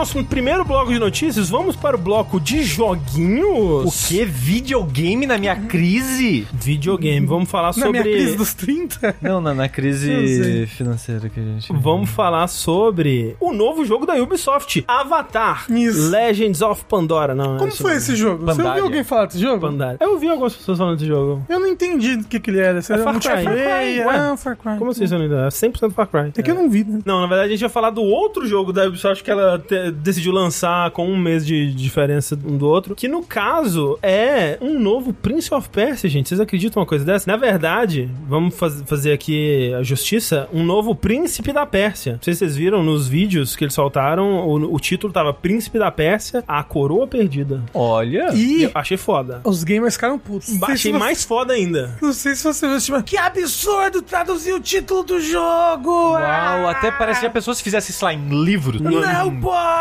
Filme filme tivesse nome traduzido? Não pode, é Prince of Persia. Pô, eu sou. Eu falo TikTok. Eu, eu não falo TikTok. Eu sou a favor de traduzir aí... todos os títulos de jogos. Pô, até aí o TikTok tem que ver como é que vai ser o sotaque chinês, né? Porque o, o último de nós. é. O último de nós. O último de nós, pô, o foda. Nós. Não, o último dos americanos. Os últimos dos americanos, exato. O Bom de Guerra, Bom de Guerra 2018. Mas eu acho ruim traduzir título de qualquer coisa. Por quê? Porra, fica mais acessível com o título no é. idioma da pessoa. mas você acha que todo mundo sabe os idiomas tudo, porra? É, tipo, não, você, você, quer você... você quer todos os animes só em nome japonês. Só, é, é errado. Eu vou falar aqui, a pessoa que acha ruim traduzir título de qualquer coisa tem que, para ser consistente, tem que achar ruim legendar coisa também. Porque não pode, porque o lance, qual que é a importância de você legendar ou localizar um jogo? É você fazer com que a pessoa do país, do Brasil, no caso, vamos dizer no Brasil, tenha a experiência mais próxima possível da pessoa do país da língua original daquela parada. Então, para isso, tem que traduzir o título também, porque se você tá dando essa experiência de aproximar a experiência da pessoa, a pessoa que lê o título no idioma original, ela sabe o que significa Prince of Persia The Lost Crown, né? E agora a pessoa que vê, vê o vídeo ali no, no YouTube, né? Ela uhum. vai saber que significa Príncipe da Pérsia, a coroa perdida, né? E ela vai ter uma imagem, uma um vislumbre do que que pode ser sobre esse jogo, né? E do que que ele vai tratar. Olha só, mas eu acho ousado da Ubisoft traduzir o nome, porque uma das coisas que fez pararem de traduzir nomes foi Star Wars. Porque não, foi, a guerra... a, foi a Disney num geral. É, não, não foi, é de antes, foi, antes. foi na trilogia clássica já que eles. Ah, é? Na, é. trilogia prequel já. Ah, Isso, tá. porque antes era Guerra nas Estrelas. Uhum, uhum. Exato. E no prequel eles falaram: não, não, não. O mundo inteiro vai ser o mesmo nome agora pra ser a mesma marca na mente das pessoas. Mas foi que nem, pô, Ursinho Poo. Né? E, então, mas tudo foi, no, tudo foi tudo foi, tendendo é. a isso. Então, Sim. por então, isso. As coisas da Disney foram todas tendendo a isso. Não, não sim, só da Disney. Então, por isso que eu fiquei mas surpreso. Porque uhum. o Prince of Persia encaixaria nessa parada de não, vamos marcar o mesmo nome na mente de todo mundo. Mas não, colocaram Príncipe da Pérsia. Maneiro. É, a mesma coisa do. A pessoa que, que não quer que traduza Prince of Persia, pra ser consistente, ela tem que achar foda que no jogo do Homem-Aranha chamam ele de Spider-Man. Ah, e é o Spider-Man! Nossa, somos dois Spider-Mans. Nossa, isso, ah, olha, vou te contar, viu? Que decisão. Eu, eu sei, eu sei que provavelmente não é culpa do pessoal que traduziu, isso veio de cima. Claro, não é culpa É, dele, isso não é a certeza decisão deles. Veio da Sony, mas nossa, esse de eu sou um Spider-Man. É, Não. enfim. O Lizard o Vulture estão juntos. Ah, é o Vulture. O Sandman. Socorro. Mas você Deus. jogou o novo Príncipe da Pérsia, a coroa perdida, é isso? Eu joguei. Esquecida? Não terminei ainda, mas joguei. A coroa perdida. Perdida, é. Que é um jogo de cinematic platformer, né? Aquele Porra, jogo de andar queria. devagarzinho, tem uns pulos mega precisos. Eu queria que fosse. A gente falou sobre isso quando o jogo foi anunciado, né? Que eu, eu sonhava ainda com um Prince of Persia voltando às raízes, que fosse, tipo, jogabilidade 2D, Cinematic Platformer, né? Essa plataforma bem burocrática e, e lenta, estratégica, que não se vê mais, não? Não, não tem tantos jogos mais assim hoje em dia. Os que tem são uns indiezinhos bem, bem pequenininhos. Não chamam tanta atenção, talvez por isso decidiram não fazer o novo Prince of Persia desse jeito. Dito isso, ele é um retorno, sim, ao 2D, né? A jogabilidade 2D, apesar dos gráficos serem 3D, aquela coisa toda, poligonais, né? Ele é um Metroidvania 2D, né? É, no Twitter eu vi um cara falando que ele é um Lacrovania. Então tá, ele é um Lacrovania. A pessoa deu um, algum argumento pra isso? Ah, sei lá, o protagonista é negro. É, eu acho que era isso. É isso, né? Era- É era óbvio. isso, era isso, perfeito. É isso. É, então é isso. of Paris. É um, um Lacrovania 2D, né? Que você vai navegar um mundo fantástico lacrando geral por aí. É que, o que é foda, né, cara? Porque, tipo, a pessoa, ela vê isso, fica incomodada com esse ser um, um, um personagem negro, mas quando você tinha um príncipe que era loirinho de olho azul, ou castanhinho de olho azul, você achava, é isso, está Ah, mas ótimo. Você você sabe por quê. Está né? perfeito. Tem um nome pra isso. Será Tem. que tem? Acho que não. Não, não, Acho que é um fenômeno inventaram novo que, que tá surgindo só agora. Mas, André, esse moço que é o protagonista, ele é o príncipe? Não, isso é interessante, porque neste novo Prince of Persia, você joga com um rapaz muito bem apessoado chamado Sargon, que é um membro dos Sete Imortais, que são, é um grupo de guerreiros muito poderoso que defende a coroa persa, né? Ela tra- trabalha defendendo a rainha da Pérsia e luta nas guerras e aquela coisa toda. E assim, uma coisa que eu já tenho que deixar clara é que o jogo ele é extremamente anime, assim, é muito anime, muito, muito, muito anime. A partir desse, desse conceito inicial, hoje você já vê que ele é muito anime, né? Porque Lembra quando o PH veio aqui? Sim. E ele falou que na entrevista o cara comentou que ele tinha inspiração, acho que era em Berserk, em algum outro anime que eu esqueci qual que é agora. Vinland Saga, ele Ah, falou acho que também. é Vinland Ah, nossa, Saga, é. é Vinland Saga. E você consegue ver muito inspiração de anime mesmo. Tipo, pra começar nesse grupo inicial, né? Os sete imortais. E aí são sete personagens com silhuetas bem diferentes, cada um com seu estilo bem próprio, assim, personalidade. E todos têm suas habilidades próprias. Tipo, é muito o grupo do anime, assim. O Shishibukai. O Shishibukai, o- o- os, os caras da Soul Society, o... Os Naruto da... da... É, o, o Akatsuki. Akatsuki, o-. Os. Cavaleiros de Ouro, né, e tal. Exato. É, é muita coisa de anime isso, né? E aí você trabalha, dentre outras coisas, defendendo o príncipe da Pérsia, né? Hum. Que é o que acontece no começo do jogo. Ele é raptado e ele é raptado pra uma, uma, uma ilha, né? Um forte antigo em ruínas, que é onde vai se passar a aventura, né? E aí você vai defender o príncipe da Pérsia e você vai descobrindo que o, cargo de príncipe da Pérsia é algo importante, né? E, e tem pessoas batalhando por esse cargo, digamos assim. Então, por isso, achei, achei interessante, achei espertinho o jeito que eles fizeram não, não jogar com o príncipe da Pérsia, mas justificar por que que o jogo se chama Príncipe da Pérsia, né? Tipo, a instituição Príncipe da Pérsia é algo importante na história do jogo. Ele se passa no universo de algum outro príncipe da Pérsia? Não, acho que acredito que não. Talvez, sabe, tenha aquela coisa, ah, no final ele encontra o príncipe original, sei lá, alguma coisa assim. Mas pelo menos no momento não tem nenhuma indicação disso. Dito isso, No final ele fala, eu sou o príncipe da Pérsia. Eu não duvidaria ele, que ele virasse. É, Eu duvido sou também. o príncipe da Pérsia, a coroa perdida, É, ele não, fala. é, não duvido também. Mas dito isso, ele tem muitas referências de, de outros jogos, assim, de, de elementos de outros jogos. Então ele tem coisas como, tipo, ah, tem as areias do tempo, tem personagens que manipulam o tempo, né? O tempo nessa ilha, ele tá fragmentado, assim, então pra algumas pessoas o tempo passa devagar, pra algumas pessoas passa rápido. Você vê coisas em loop temporal, uma, tipo uma estátua destruída que ficou presa no, no tempo, assim, e os pedaços dela estão flutuando no ar, coisa assim. Você mesmo vai desbloqueando habilidades que mexem com o tempo, coisa do tipo. A bonfire do jogo, digamos assim, né? O ponto, o checkpoint do jogo que você vai pra descansar, recuperar seus os itens e, e que reseta os, os inimigos da, da área. É uma árvore que eu não tenho certeza, mas me lembra muito a árvore que é, é, conta o seu tempo no Prince of Persia 2. É, No 2, 2 mesmo, né? Não do- no... é, o, o Shadow of the Flame, o segundo, ok. o segundo que existiu. Ó, isso aí é o nome, hein? Qual, qual é o subtítulo, perdão? A Sombra e a Chama, The Shadow and the Flame. O segundo que existiu. esse, é, esse é bom. Tem coisas, por exemplo, como versões alternativas, uma versão espelhada do príncipe que, que tá num, num mundo que parece de um espelho quebrado. Nossa, isso é muito assim. Prince of Persia, né? É, muito. Então, tipo, eu, eu gostei que eles estão colocando aqui e ali vários elementos é, que, que me lembram coisas da série, assim. Tipo, tem chefes que me lembram designs, tipo, da versão japonesa do Super Nintendo. Talvez seja coisa minha. Mas me lembra, nossa, isso aqui parece um chefe da, da... você enfrenta na versão japonesa do Super Nintendo do Prince of Persia 1 e tal. Então, tem coisinhas, assim, que eu, que eu tô gostando de ver, gostando de descobrir aos pouquinhos. A história, ela é um ponto importante, né? Tipo, você vai ter cutscenes, vai ter bastante conversa com NPCs, vai ter reviravoltas, vai ter coisas envolvendo esses personagens e a relação deles. Isso vai ser um ponto importante pro jogo e tudo mais. Mas o principal realmente vai ser hum, a parte Metroidvania e a parte de, de combate, né? Porque, apesar dele ser Metroidvania, ele tem um combate meio character action, né? É, ele tem um combate mais elaborado do que se espera, geralmente, desse tipo de jogo. E foi algo que me surpreendeu quando a gente jogou aquela demo dele na, na BGS. Foi algo que me surpreendeu logo de cara, assim, porque ele tem. Eu acho que eu tô sentindo uma tendência mais de, de Metroidvania, como tá um dos gêneros mais populares hoje em dia, eu acho.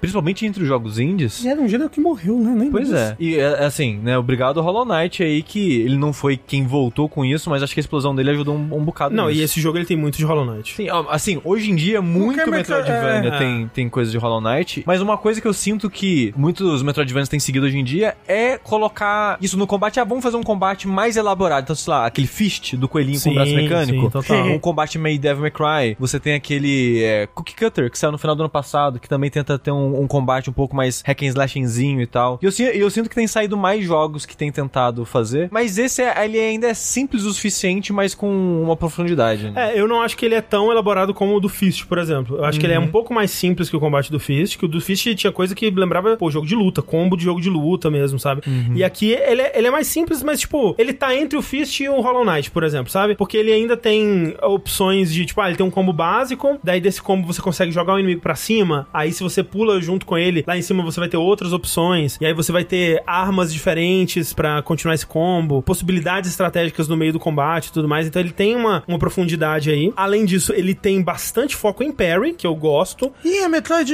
Metroid 2. É, é um parry bem tranquilo, assim, ele é bem, a janela dele é bem amigável. Amigável. É que o jogo ele não tem defesa, né? Só a única defesa é Isso. o parry e uma esquiva, né? É, É, você porque tem uma... você luta com duas cimitarras, né? Isso. É, mas até isso podia defender com as próprias Não, não dá, cimitarras. não- É, fala isso pro Sekiro, né? É, que defende com uma cimitarra. O cimitarra. Mas o, o parry, inclusive, é interessante porque você tem essa janela bem amigável. Então, tipo, se você vê o inimigo já preparando um ataque e você dá o parry, geralmente já é o suficiente. Só que se você erra essa janela e o inimigo te ataca, aí você é punido. Aí você toma um dano extra, por exemplo. Hum, Então ele, ele tenta te dar um, um parry amigável o suficiente pra você né, não se frustrar, conseguir usar, incentivar que você use e criar situações onde a resposta ideal é você dar parry nos ataques do inimigo, mas ao mesmo tempo tentar impedir você de ficar só dando parry que nem maluco durante a, a luta inteira, né? Te punir caso você não esteja prestando atenção. Achei que foi um equilíbrio legal. A maioria dos inimigos também tem um ataque que é um ataque amarelo, que se você der parry naquele ataque, geralmente, acho que em todos os casos, você mata o inimigo e aí tem uma animação maneira, uma, um- quase uma cutscenezinha, que é bem anime, assim, geralmente fica uma silhueta, assim, um fundo colorido, e você meio que atravessa o inimigo com o seu golpe, tipo Cavaleiro do Zodíaco, assim, sabe? e ataques vermelhos, que esses você não consegue dar parry, aí você tem que ou se desviar, Ah, então você tem um desviar com iframe e tudo mais. tem um desviar com iframe, sim, que você pode atravessar, passar pro outro lado do inimigo, pular. Você tem que dar uma resposta que não seja o parry é, nesses casos. Então, é bem legal essa parte do parry em si, né? Você tá achando o jogo muito difícil? Porque o, pelo menos na demo, e às vezes a demo é um pouco mais difícil que o jogo final mesmo, que a gente jogou na BGS, o chefe era desafiador. Então, eu tô achando o jogo desafiador, mas principalmente nos chefes, assim, sabe? Tipo, eu tô jogando na dificuldade base, ele tem mais duas dificuldades acima da que eu tô, e é um, um daqueles jogos que tem a dificuldade ajustável, né? Então você consegue ajustar, ah, se os inimigos vão dar mais dano, se você vai ter mais vida, se você... O que, o que que vai ser mais difícil, né? O que é legal. Mas eu tô achando o jogo desafiador nos chefes. Eu não sei sei se é porque, agora que eu tô jogando a versão completa, eu peguei o jogo do início e eu peguei a escalada da dificuldade até chegar naquele chefe, né? Que o primeiro chefe é uma, uma quimera, uma mantícora, não sei qual que é o dos dois, mas é um, um bichão que você enfrenta num coliseu. Tem duas cabeças? Então é uma mantícora. Então, é uma mantícora. Porque a Quimera tem três cabeças. Eu achei esse bicho bem mais difícil na demo que a gente jogou na BGS. E aí eu não sei se na BGS tava. O jogo em si tava mais difícil ou se foi a questão de eu já estar acostumado mais com o combate ou talvez as duas coisas, né? É, provavelmente as duas, porque é normal, né, nas demos ser um desafio pra, pra você perder na demo e depois falar, não, quando eu pegar o jogo eu vou querer Uhum. vencer. E porque ficar jogando de pé, né, lá na, na BGS é uma outra experiência. Sim. Eu ia perguntar, eu vi que ele tem um sistema de. que nem o Hollow. Knight de amuletinhos? Ele tem um sistema igual do Hollow Knight, é a mesma coisa. Tem um número X de slots, amuletos que dependendo da, do poder deles vão ocupar mais ou menos slots. Você tem como comprar espaços a mais de amuletos, você tem como dar upgrades nos seus amuletos e assim, é igual Knight. Além disso, você também tem sistema de dar upgrades nas armas, você consegue dar upgrades em, em basicamente todos os itens que você equipa, assim, tipo a- as espadas, o, o arco e flecha, tanto na flecha em si quanto no arco. Mas você tem diferentes espadas, diferentes arcos, ou tipo, você só upgradeia sua habilidade com espadas? Sei lá. É, até agora, pelo menos, eu só tenho as espadas que começam. Não sei se em algum momento eu vou trocar de espada, se vai ter a opção de trocar de armas. Pelo que eu tava vendo do meu progresso, eu tô um pouco depois da metade do jogo. Por enquanto, as armas principais, elas não mudaram, só foram sendo adicionadas mais armas, mais habilidades. Ah, legal. Falando sobre isso de como dá pra personalizar a dificuldade, uma coisa que eu gosto também é que ele tem a opção pra personalizar a sua experiência com o mapa do jogo, porque Ah, nossa, para dar foto. tem isso, é importante também, mas você consegue personalizar o quanto que o mapa vai te guiar, por exemplo. É uma coisa que você escolhe antes do jogo começar. Se você quer que o marca ma- marque pra você objetivos, por exemplo, ou se você quer se guiar pelo jogo, né? Pelo que os personagens falam e ter uma experiência mais solta, assim, como mais como um Hollow Knight da vida, ou mais como, sei lá, um Guacamele, ou um Metroidvania mais guiado, assim. O problema é que tem jogo que, por ter o waypoint, né, algo que te marca onde ir, ele não pensa muito no level design, numa maneira mais intuitiva de guiar o jogador e tal. Porque já tem um waypoint. Você acha que esse jogo funciona sem waypoint? Ele tá funcionando pra mim. Eu tô jogando sem waypoint. De vez em quando tem um personagem que, por conta da história, ele. Porque o seu mapa é um item no universo do jogo, né? Então o personagem pede: me dá esse negócio aqui que eu vou marcar um negócio pra você aqui. E aí você consegue ver pra onde você tem que ir. Talvez nessas situações onde o mundo não seria o suficiente. Mas, por exemplo, no momento que eu parei agora, falaram assim pra mim: ah, encontre mais duas dessas coisas aí. E é isso. E agora eu tenho que, sei lá, eu não sei se tá na área que eu tô, se tem que voltar pra áreas que eu deixei de explorar lá atrás. E isso pra mim, pô, muito Metroidvania. É algo que eu aprecio bastante, assim, agora que eu vou ter que reexplorar o mundo com as habilidades que eu tenho agora. Eu, é, eu acho que é parte fundamental. Se se você tem um Metroidvania e ele não te faz fazer isso pelo menos uma vez no jogo, eu acho que tá fazendo errado. E de forma obrigatória pra avançar, né? Exato, exatamente. Ele tem. Como é que é o teleporte dele? Tipo. É igual o Castlevania. Você encontra tem uma sala. salas com uma estátua que te teleporta entre elas. Então é separado do checkpoint. Che- Separado do checkpoint, pelo menos por enquanto. Talvez em algum momento você libere um, um poder de, de viajar entre as árvores. Eu vou fazer uma pergunta que talvez soa meio estranha. Que eu tava perguntando isso do Waypoint, André, porque quando eu joguei ele, a demo da BGS, e de novo, é a demo da BGS, talvez não quer dizer a qualidade do jogo final. Eu achei o level design um pouco estranho, no sentido de que eu passei por umas cinco áreas diferentes, mas um pouquinho só em cada área. Eu senti que não dava pra explorar muito dela. E eu achei isso um, um pouquinho desesperador da minha parte, porque eu sinto que eu tava abrindo muitas portas e deixando muitas portas Sim. vagas. De uma forma que eu ficava meio. Nossa, como é que eu vou lembrar que eu tenho que reexplorar e revisitar tudo isso? Não tava parecendo uma forma meio intuitiva de dizer. Ou tiçar minha curiosidade, sabe? Eu achava que tava, tipo, excessivo de certa forma. Tantas brechas. Sei. Você sente isso também no jogo? Nesse pedaço do jogo isso acontece mesmo, mas que é tipo bem no comecinho. É é aquela área que a gente joga na demo, é, tem um prólogo, né? Você joga o prólogo e tal, ele introduz as coisas. Quando você chega nessa ilha, é meio que essa área, já começa bem, bem daí mesmo. Então, nesse começo você tem essa sensação mesmo, que tipo, tem um hub principal, praticamente, que vai te dar acesso a várias áreas, e você meio que pode ir um pouquinho em cada uma, e algumas você vai até conseguir pegar um tesouro, pegar, encontrar alguma coisa secreta aqui e ali, mas meio que você vai ter que ir por um caminho certo, assim. Você vai ter um É. caminho que você vai eventualmente conseguir chegar naquele chefe, e aí você vai liberar a primeira É. upgrade de habilidade, assim, e, e avançar pra, pra Ah, dali. Porque esse começo ele é bem linear, né? Ele é quase É. um jogo de plataforma tradicional nesse, nesse pedaço, só que você vê inúmeros caminhos. E assim, eu gosto disso em Metroidvania, você ter essas hum, hum, olha, tem uma coisa aqui, hum, o que será que é aquilo? Mas ele fazia no, numa quantidade e de uma forma que o jogo era tão linear, com tantas lacunas assim, que eu fiquei, caralho, não é muito, será não? É, mas assim, eu acho que o, o jogo, ele até agora, pelo menos, ele- talvez onde eu parei seja a primeira vez que ele esteja fazendo isso de, de abrir pra me dar múltiplas opções do que da próxima coisa pra fazer, sabe? Porque até agora tinha sempre um caminho certo pra eu ir pra progredir a história, mas eu sentia também que ele me recompensava quando eu explorava outros lados, assim, né? A gente tá falando de voltar pra reexplorar e, e tudo mais. Um jeito que ele torna isso mais agradável e é uma, um upgrade, uma, uma, uma novidade pro gênero Metroidvania que eu acho que vai ser muito copiada daqui em diante, que é o que o Sushi tinha mencionado antes, que é essa função da, da screenshot, né? Da, de você tirar um print da tela como uma mecânica do jogo. Você tem é, o, o D-pad pra baixo, quando você aperta ele numa, numa sala qualquer, ele tira uma foto e meio que marca, pina aquela foto naquele lugar do mapa. Então, você tem a opção de ir no mapa e colocar ícones, como já virou padrão em muitos desses tipos de jogo. Então, tipo, ah, você pode colocar um ícone de tesourinho, um ícone de monstrinho, um ícone de, de chave, alguma coisa assim. Mas você também consegue colocar esse screenshot. Então, tipo, ah, aqui é um lugar que eu não consigo avançar porque eu preciso de pulo duplo ou de alguma coisa que me leve pra mais alto. Então, eu tiro o print. Agora que eu tenho a parada que me leva pra mais alto ou que me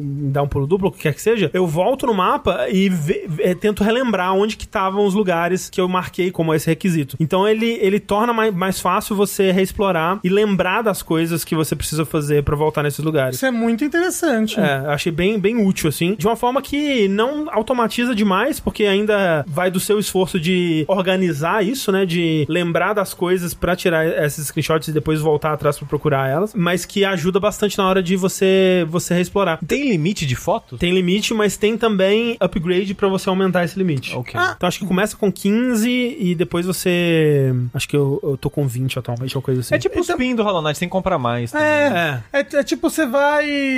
Você vai também tirando, né? Quando você. Sim, sim. Quando você resolve as É. coisas. Uma coisa, André, Prince of Persia tinha combate e tudo mais, né? Os primeiros, Uhum. os primeiros príncipes da Pérsia, perdão. Mas Príncipe da Pérsia é muito conhecido pelo parkour, né? Pelo Hum. Sim. movimento. Como é que tá esse, esse tipo de movimentação nesse jogo? Eu gosto, tipo, eu, eu acho, inclusive, que se eu fosse falar desse jogo um tempo atrás, aí, uma, algumas, algumas horas atrás de gameplay, eu criticaria, por exemplo, o fato de que eu acho que as habilidades de movimentação, elas estão muito isoladas das habilidades de combate. Que as habilidades que você pega pra explorar o mundo e pra navegar o mundo, elas meio que só servem pra você navegar o mundo e não são tão úteis assim no combate. E eu ainda acho isso um pouco das primeiras que você pega, né? Então, por exemplo, o arco e flecha, eu não consigo utilizar ele muito bem no combate, assim. Eu não acho que seja muito viável. Você até pode, por exemplo, tipo inimigos aéreos, você, você é bom você usar arco e flecha. Você pode, por exemplo, dar um jogar um inimigo pro ar e enquanto ele tá no ar você atira flecha. É pra manter combo. Talvez, talvez alguém consiga, alguém que jogue melhor consiga dar um uso melhor pro arco e flecha no combate. Ou até pro uma habilidade do arco e flecha que você joga o arco e ele fica girando tipo um chakra é, no ar assim, para você usa pra uns puzzles e tal. Mas não consigo utilizar isso muito bem no combate. Só que agora ele tá dando habilidades que essas sim elas estão elas estão valendo mais assim, elas estão fazendo mais sentido pra mim no combate. Tipo, a, a, a última que eu peguei é uma garra que você consegue guardar coisas do mundo e acessar depois. E aí ela serve também no combate pra você Pegar pegar, inimigos, pegar coisas do cenário, jogar uma na outra e tal. Então agora tá, tá interessante como que ele tá usando essas coisas no combate. E as habilidades, essas habilidades, elas são muito fora do combate, elas são muito legais pra serem usadas nos desafios de plataforma, que ele tem bastante também. Tanto opcionais quanto necessários pra progredir no jogo. E ele tem algumas habilidades que não são super usuais de você encontrar nesse tipo de jogo. Por exemplo, até agora eu não tenho um pulo duplo. né? Eu acho que vai demorar. Eu sei que em algum momento eu vou pegar alguma coisa parecido com um pulo duplo, mas tá demorando. Ele tá, ele tá me entregando umas coisas estranhas antes do pulo duplo que eu acho interessante. Por exemplo, uma habilidade que ele me deu é uma habilidade que você deixa uma sombra sua no lugar e aí você avança, né, faz suas coisas e quando você aperta L1, você volta pra onde você deixou aquela sombra. E aí você pensa, nossa, qual vai ser a aplicação disso no jogo, né? Que coisa específica. Mas aí ele cria várias situações assim. Então, tipo, por exemplo, você quer chegar num lugar, mas tem uma plataforma de, de espinhos, um chão de espinhos no lugar. Daí você pula no chão de espinhos e, tipo, você vai morrer. Quando você chegar no final desse chão de espinhos, você vai, né, você vai cair no chão de espinhos, não vai ser legal. Então, o que você faz? Você pula, deixa a sua sombra no ar, enquanto você tá caindo ainda, você atira com arco e flecha no, no botão que vai abrir esse chão de espinhos, e aí, quando você já caiu e você vai estar tá na beira da morte, você aperta L1, você retorna, e aí o chão de espinho vai se abrir e você vai passar por ele. Então tem várias mecânicas de plataforma mirabolantes usando essa habilidade que você tem que ter, né, essa agilidade e planejar o pulo e fazer várias ações no ar e, e essa coisa toda. Além de, tipo, plataforma normal, assim, de você ter que saltar desviando de obstáculos e aquela coisa toda. E todas essas habilidades, elas estão sendo usadas pra plataforma também. Então, tipo, tanto o arco e flecha, né, você vai usar pra ativar plataformas, você vai ter cristais que você ativa pra ativar plataformas invisíveis que vão ser temporárias, você vai ter que fechar coisas pra conseguir saltar entre paredes diferentes e aí abrir essa coisa lá em cima pra conseguir avançar mais. Tem várias situações criativas de plataforma que eu tô achando bem divertido, assim. Você tem um outro José? É um dos amuletos que você pode Ah, ativar. tá. Esse louro José é um papagaio que fica te seguindo, ele, ele pia quando tem segredo por perto. Ah, Você sabe que tem parede secreta? Tem bastante parede secreta, Gosto. tem bastante coisas opcionais, tem bastante quest. Vários NPCs que você encontra, eles te dão uma quest pra você ir em algum lugar do mapa fazer alguma coisa pra eles. Ai, ai, ai. Eu, tô- eu tô, tô- Assim, eu tô- eu André. tô- eu tô triste que eu vou ter que comprar, né?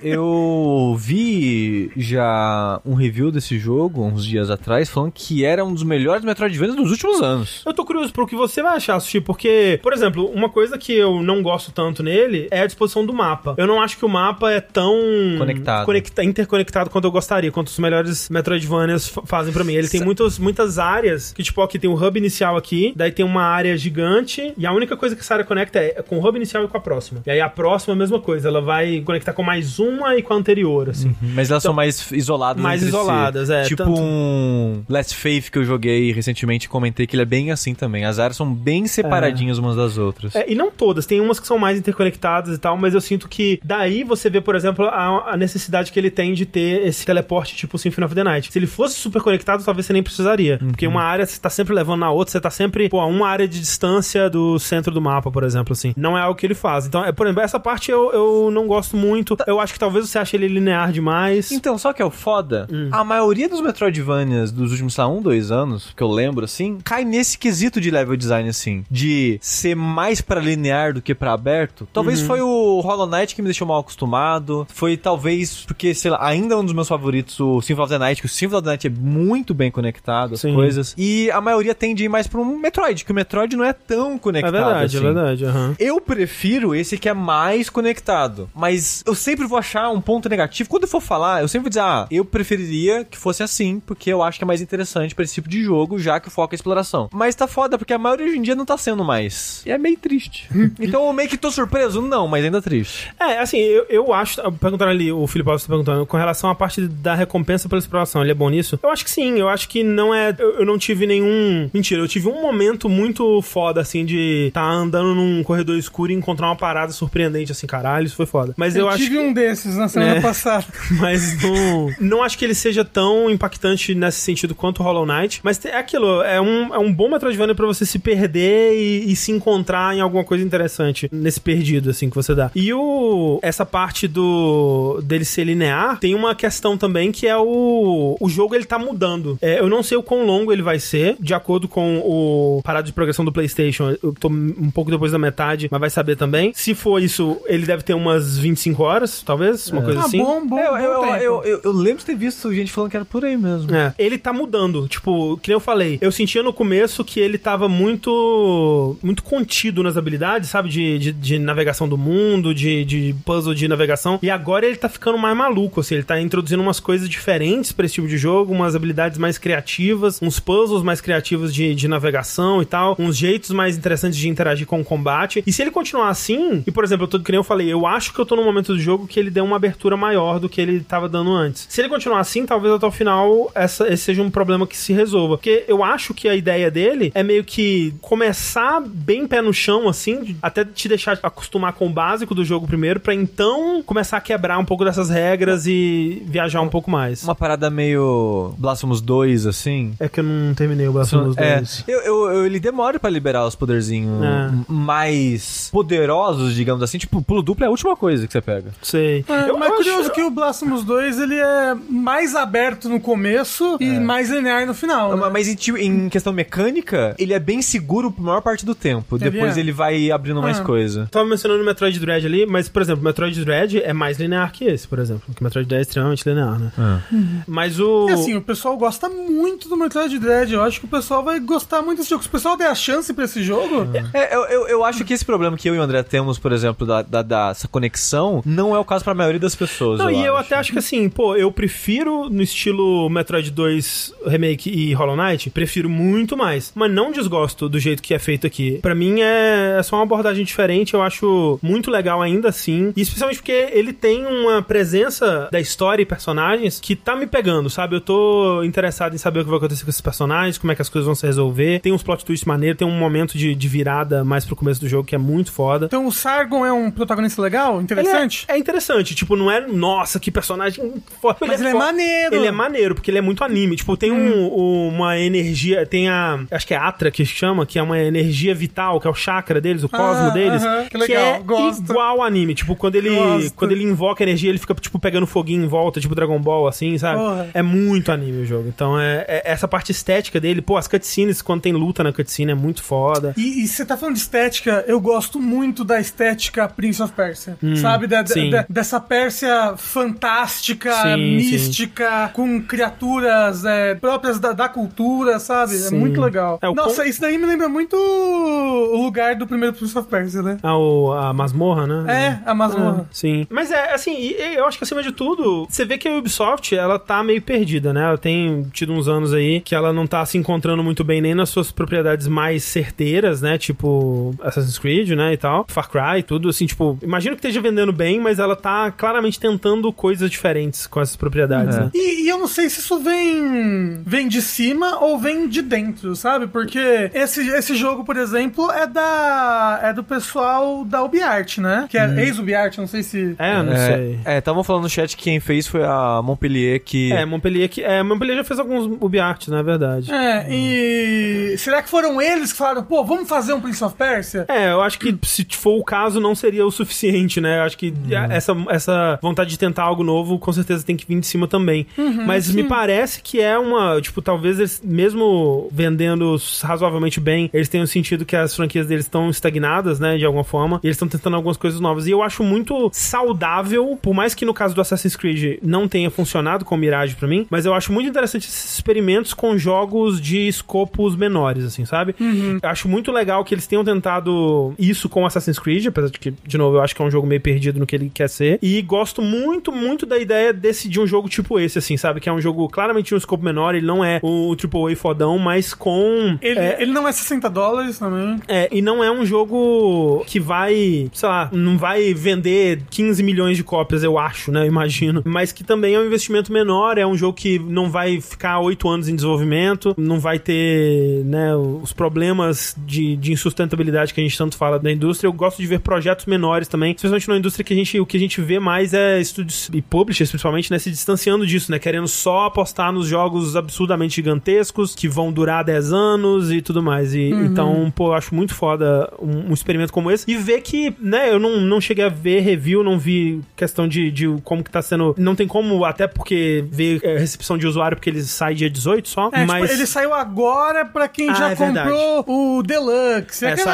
saiu três dias antes. Eu né? acho que na, na Ubi Plus, lá, esqueci qual que é o nome de assinatura deles, eu acho que tá lá também. Não, acho que vai sair amanhã, no Ubi Ah. Plus, algo assim. É, mas é antes, né? Aham, Sim, aham. sim. Falando, o preço tá deslascado. Tá quanto no, no Steam? Não, não, não, Não conferi. sei, mas na... Eu imagino que esteja menos de 300, né? Ah, não, ó, tipo, tá... Uau, não, tá- aí não. Tá não, 200 não. E... Não, não tem na Steam. 260, aí Na não. Epic. Na Epic não, tá 209. não. Aí, aí... Deixa eu ver quanto é que ele tá na PSN. 240, aí eu acho meio caro. Não, eu acho, eu acho caro, né? É porque aquilo, um jogo, mesmo um AAA, ele deveria custar uns 150 reais no máximo, assim, né? Exato. Então, sim, é caro, mas é aquilo, é mais barato do que um lançamento AAA hoje em dia, né? É, é porque ele é 40 dólares, eu acho, né? E aí tá conversão direta, né? É, tipo, considerando, vamos dizer aqui, ó, considerando que um Far Cry ou um Assassin's Creed custa 350 reais, esse jogo vale 250. Considerando isso, né? Aham. Em, em comparação... Em comparação, esse jogo vale 250. Ele é, eu acho que ele é muito mais legal, ele é muito mais jogo do que a maioria desses jogos aí que estão lançando da 300 e caralhados reais. Dito isso, muito caro, sem dúvida. Não é o preço que um jogo desse devia custar. Um AAA deveria custar 150 e esse deveria estar custando 100, abaixo de 100, assim, tranquilamente. Mas não é a realidade que a gente existe, infelizmente. Enquanto isso, gente, vocês podem jogar Grime, que tá pra ser o 2 agora no começo do ano, que é um Metroidvania excelente que eu sinto que poucas pessoas jogaram. Da cabeça de portal? É que você tem meio que um buraco negro na cabeça. É um jogo bastante focado em parry, tem um level design muito legal. Ninguém jogou. Joga em jogos. É porque é difícil jogar, né? Os jogos. É difícil muito jogar. jogo. Nossa, verdade. eu tava vendo, tipo, várias pessoas falando, ah, Hidden Gen, jogos de 2023, eu preciso de mais uns dois anos só pra jogar os jogos de 2023. Não, porque mano. lançou muito jogo no Nossa. passado. Muito E, jogo assim, bom. Se eu não tivesse investido 177 horas em Baldur's Gate 3, eu poderia ter encaixado mais 50 jogos na, do ano, mas. Foi um jogo muito.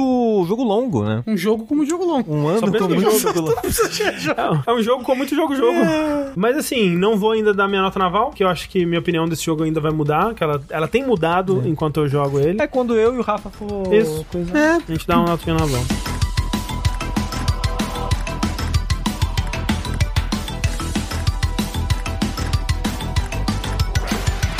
Vamos lá pro nosso bloco de perguntinhas dos ouvintes. Você aí que tem um- uma perguntinha insaciável que você não encontra resposta nem no chat GPT, nem no bot do WhatsApp, você pode mandar pra gente no nosso usuário do Telegram, que é o arroba jogabilidade, e também no nosso e-mail, que é o vértice jogabilidade.de. E lá você pode mandar a sua perguntinha e a gente vai lê-la aqui e transformá-la alquimicamente em conhecimento. E você poderá soar mais ou menos assim. Olá, jogabilideiros! Me chamo Amélia e fico muito curiosa sobre qual a relação de vocês com sites barra aplicativos de log de mídias, como Letterboxd e MyAnimeLists da vida, mais especificamente de jogos como Backlogged, How Long to Beat, etc. Pergunto pois sei que o Sushi costuma anotar as coisas que joga por ano. Não sei se é acessível a quem queira ver, mas a ideia desse tipo de site de catálogo é justamente tornar acessível publicamente o que você joga, além de simplesmente catalogar para um âmbito pessoal. Pessoalmente, meu Backlogged se tornou um pedacinho de mim desde que comecei a guardar e escrever sobre meus jogos lá, além de que me incentivou a jogar mais coisas só pra ver o número de jogados crescer e preencher um sentimento completionista. Perigoso isso. O mesmo para filmes em relação ao meu Letterboxd. Daqui a pouco vai estar começando a dar golpe de coisa de instituição de caridade aí na internet. Exato. É verdade. Pra quem sabe, sabe, né? Pensei nisso enquanto me perguntava como seria um backlog de HLTB de vocês. Quantos jogos teria? Quantas estrelinhas pra cada um? O que jogaram ou não, etc, etc. Enfim, agradeço a atenção e um beijo na bundinha de todos vocês, meus queridos. Muito obrigado pelo beijo na bundinha. Senti aqui, tá molhado. Que isso? Um beijinho molhado. É, então, eu anoto, né, os jogos que eu jogo, mas assim, o foda é que eu quero algo tão específico e tão prático das minhas anotações que eu não uso esses serviços. Porque eu sinto que eles mais atrapalham do que me ajudam. Ah, eles vão ficar na listinha bonitinha com foto? Foda-se. Eu, eu- eu quero informação, eu quero praticidade, eu quero anotar em qualquer lugar que eu tiver, eu quero pegar o celular em um segundo, escrever o que eu preciso e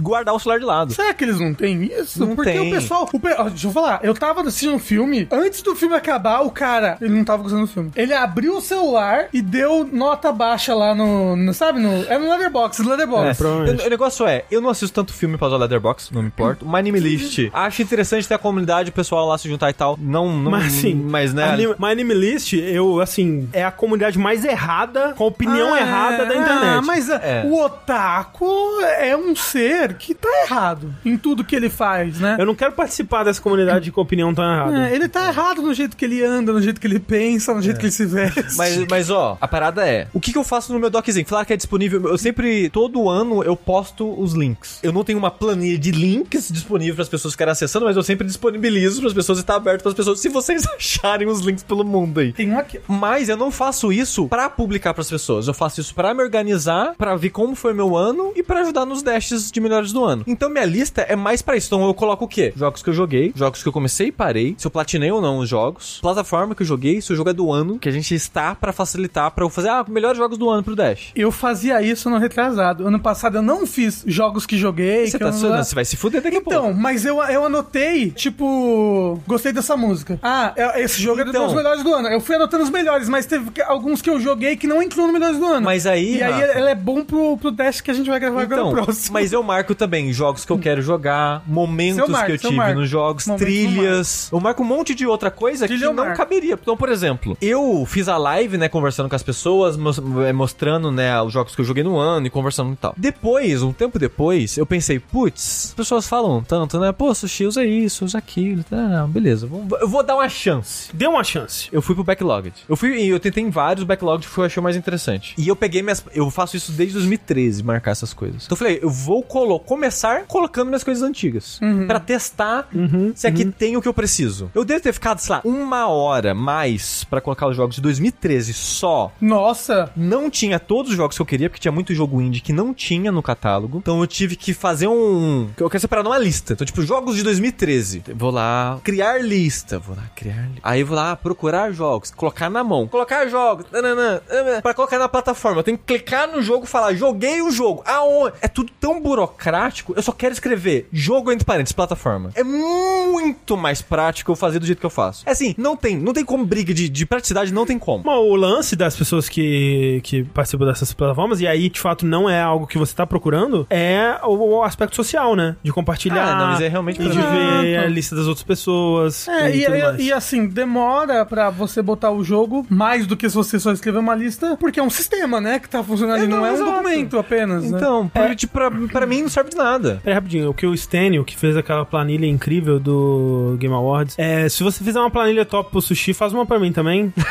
Faz pro É André. Faz- faz- não, faz, não, faz pro André, faz pro André. Faz. E, e aí, Stênio, se você. Porque o André, ele, ele sempre. fa- Acho que todo ano o André fala, pô, seria legal fazer isso também. Ele nunca faz. Nunca faço. Stênio, se você souber. Porque assim, uma coisa que a gente precisa fazer é fazer a, a, a lista de GOT da comunidade, né? A gente precisa pe- pegar os GOT das pessoas. E eu não sei uma forma legal de fazer isso de uma forma que eu não preciso ficar digitando o nome de todos os jogos que no existem. Google Docs. É. No Google Docs, não, no Google Forms. É, porque né? o que eu sei fazer é no Google Forms, ou eu ponho uma caixa pra pessoa escrever o nome do jogo que ela quiser, e aí cada um vai escrever de um jeito, e aí vai ter 6 bilhões de entradas do, do mesmo jogo escrito de forma diferente, E aí- aí vai vou- e ter aí que vou- ficar juntando um por um manualmente e é um inferno. Ou eu faço um, um puta trabalho antes, que é pegar a lista de todos os jogos possíveis que saiu em 2023 e fazer uma lista drop-down com todas as opções possíveis e a pessoa escolhe. Nenhuma dessas duas opções me parece a ideal. Eu não sei se o Stênio tem uma solução pra isso. Uma forma de ter um, um formulário ou uma planilha que dá pra comunidade pra ela escolher o top 10 jogos do ano dela que seja menos trabalhoso. Não sei. Mas, voltando pro coisa. Eu também Você também. Sempre que chega nesse período do ano, Sushi, eu fico pensando, putz, podia ter feito isso. E é foda porque, assim, o que eu joguei é fácil de saber. Eu consigo ver, tipo, no Steam, eu consigo ver na- nas plataformas que eu jogo, né, no histórico lá. Eu consigo ver exatamente o que eu joguei, quando eu joguei, quanto eu joguei, na maioria Mas delas. você tem que ir de plataforma É. pra plataforma. Sim, não, não tô dizendo que é prático, tô dizendo que é possível. Agora, o problema pra mim é, pô, momentos, música. Eu não tenho certeza se eu lembrei de todas as músicas quando, né, gente já gravou de trilhas. Eu não tenho certeza se, a gente, se eu lembrei de todas as músicas que me marcaram no ano. Talvez tenha um, um viés ali dos jogos mais recentes que eu joguei, né, Uhum, que, que é os que eu normal, lembro normal. mais. E se eu anotasse ao longo do ano, talvez eu não teria esse problema. Então eu, eu tenho vontade Ó. de testar um backlog da vida. Eu, por exemplo, tenho 10 momentos que eu marquei aqui. Olha. Como é. momentos interessantes. É, assim, se eu parar pra pensar, eu consigo pensar num, num, num momento suficiente pra encher o que eu preciso pro Dash. Mas não sei se vão ser todos. Sim. Né? Eu, eu, por exemplo, eu marco até aqui discussões na minha cabeça de temas pro ano, que a gente vai ter a discussão, né? Qual que é o Sim, tema do ano.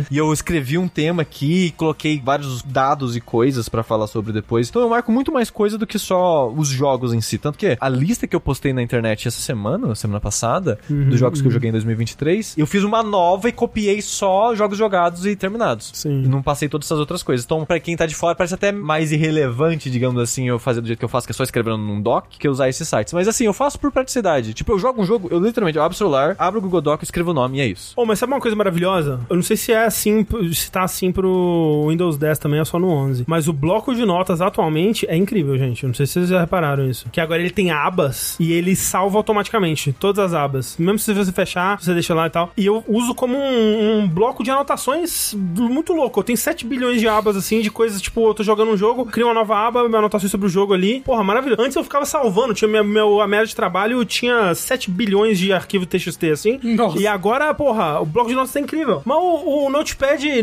é mais feio. Mas ele, é- ele tem mais coisa. O mas você pode programar nele. Pode. Eu uso ele pra mexer com. Tipo, ah, quando eu preciso mexer com CSS ou alguma coisa assim. Não, não que você não possa programar no bloco de notas, também pode, mas Notepad++, pelo menos ele pinta as coisas. Falaram, por que vocês não usam o Notion? Um começa que é pago, né? Que quando eu tava procurando essas plataformas de, de eu poder registrar os meus jogos e tal, um que as pessoas ficavam indicando pra mim é esse Notion. E assim, o, o Notion ele é tipo tipo um. De certa forma, aquele que a gente usou um tempo. Evernote. Não, não, que o Rick. Slack. Slack. Sei. Que a parada é, É você. coisa demais. O Eu não Rick quero fez você coisa. usar em Slack? A gente usou, fez. não. Quando a gente era só remoto, a gente usava Slack bastante. Ah, ok, ok, ok. E você pode meio que criar estilos visuais e maneiras de apresentar informações e tal. Só que é muito trabalho. Aí tem uns pacotes prontos lá. Todos que eu vi de jogo é tudo uma bosta. Muita, muita coisa era pago. Ele não é 100% grátis. Então, tipo, foda-se, pra que, que eu vou fazer isso? É, eu só, eu assim, eu só quero uma tela com um cursor que eu possa escrever. Eu nem preciso usar, mas se tiver mais coisa eu já não gosto. É por isso que o, o Notepad Plus Plus lá, ele, ele não, não me agrada. Eu anoto tudo no celular, no Samsung Notes. Eu, faço, ah, eu até faço uns desenhos. Eu tava jogando Long Wake, por exemplo, ó. Tá vendo? Sim, Tá aqui uns desenhos, não vai dar pra ver. eu uso, ajuda muito. tá aí. Faço meu controle de glicemia aqui também. Mas o pessoal tá falando assim, olha só, Keep da Google, mas ele não tem que abrir um navegador? Eu não quero abrir um navegador. O navegador é pra navegar. Se eu quero anotar, eu quero um bloco de notas. Eu quero dar Alt Tab e ter o bloco de notas. Eu não quero clicar numa aba. Ah, não tem app. Mas aí eu tenho que baixar o app. O bloco de notas tá no Windows. Meu Deus do céu. É muito difícil, nossa. Cada um tem uma necessidade, gente. Cada um faz o que você quiser da vida. Não, eu acho que vocês estão errados. Mas o lance é, o lance é, o bloco de notas tá cumprindo todas as minhas necessidades. É maravilhoso. E seu SSD queimado, André? Aí queimou, né? Aí eu me fudi. De várias formas, não só essa. É, essa é a menor de todas. Exato, esse vai ser o menor dos problemas. Assim, Eu escrevo nas paredes, igual um maluco. Que isso? Mas, Se funciona pra você, tá ótimo. Exato. Eu acho que quando criança eu já escrevi na parede alguma coisa assim, tipo de lápis, mas. Sushi. Oi. Próxima perguntinha pra gente. Salve pessoal, aqui é o Walter, tudo bem? Tudo bem. Não lembro exatamente como conheci vocês, mas me lembro dos vídeos sobre Doom e Adventure no YouTube. Terem aqueles conteúdos e a partir dali comecei a acompanhar. Estou escutando os podcasts antigos, além de intercalar com os mais novos, e me surpreendo com o tanto de palpites que vocês acertam ao longo dos anos. Eu nunca Impressionante nada. isso. Que a é. gente acertou. Isso é uma coisa impressionante, realmente. Porque a minha, a minha impressão é que a gente sempre erra tudo. Não, eu acho que, que ele, ele não tá falando só nos dashes de. Não, não, eu sei. No vértice, outras coisas. Não, a gente sempre acerta tudo, a gente é Eu muito bom. nunca acertei nada na minha vida inteira. Eu tô, eu tô apostando todas as minhas fichas. Eu tô Não. apostando todas as minhas fichas no Nintendo Split. Ah, ah, É, é, é- esse daí vai me redimir. A- a- as, as- na- as a- apostas que a gente faz, Rafa, as previsões de Dash, eu sempre fico em último. Não, mas no ano passado você foi bem, eu lembro disso, não é? Não sei. Não? Eu não lembro de Passou nada. memória né? falsa minha. Eu não lembro de nada. É tipo, acertei o negócio do God of War. as- Uma coisa, as pessoas lembram pra sempre. Não, Sushi pô, sushi, profeta. porra, caralho. Mas tá, é, ele- mas ele continua aqui. Eu queria saber qual conteúdo vocês consomem no seu tempo vago, como canais no YouTube, quadrinhos, revistas, sites. Que tipo de música vocês curtem e o que costumam fazer quando não estão jogando videogames. Eu só jogo videogame. Como vocês perceberam, eu troco todas as palavras por jogos. Sushi Então, tá lentamente é. virando um Pokémon chamado jogo. Ultimamente eu tô. É, no começo do ano parece que dá esse negócio em mim. E eu tô lendo umas light novel aí no Kindle. é o BBB que É. faz você querer ler livro. O BBB começa, eu Mas começo é a ler livro. light novel? É, era melhor que tá vendo BBB, né? Será? Antes tivesse vendo BBB. É. Depende da light novel, né? Sexo, a gente faz sexo também. Bom. Eu sei não. É, não é Isekai, hein, a light novel que eu tô lendo, hein? Não é Isekai, mas é fantasia medieval, magiazinha. vejo, ve- eu vejo o BBB no Twitter, eu mexo no Twitter, mexo no Instagram, eu faço isso. Canais, jogo canais de YouTube você gosta. Ah, eu vejo muito YouTube, muito canal. Eu gosto do, do Grampo Bear, do Antidude, tô lembrando das coisas que eu vi hoje. Gosto de um pessoal que joga que joga Elden Ring PVP, o Chase the Bro é muito bom.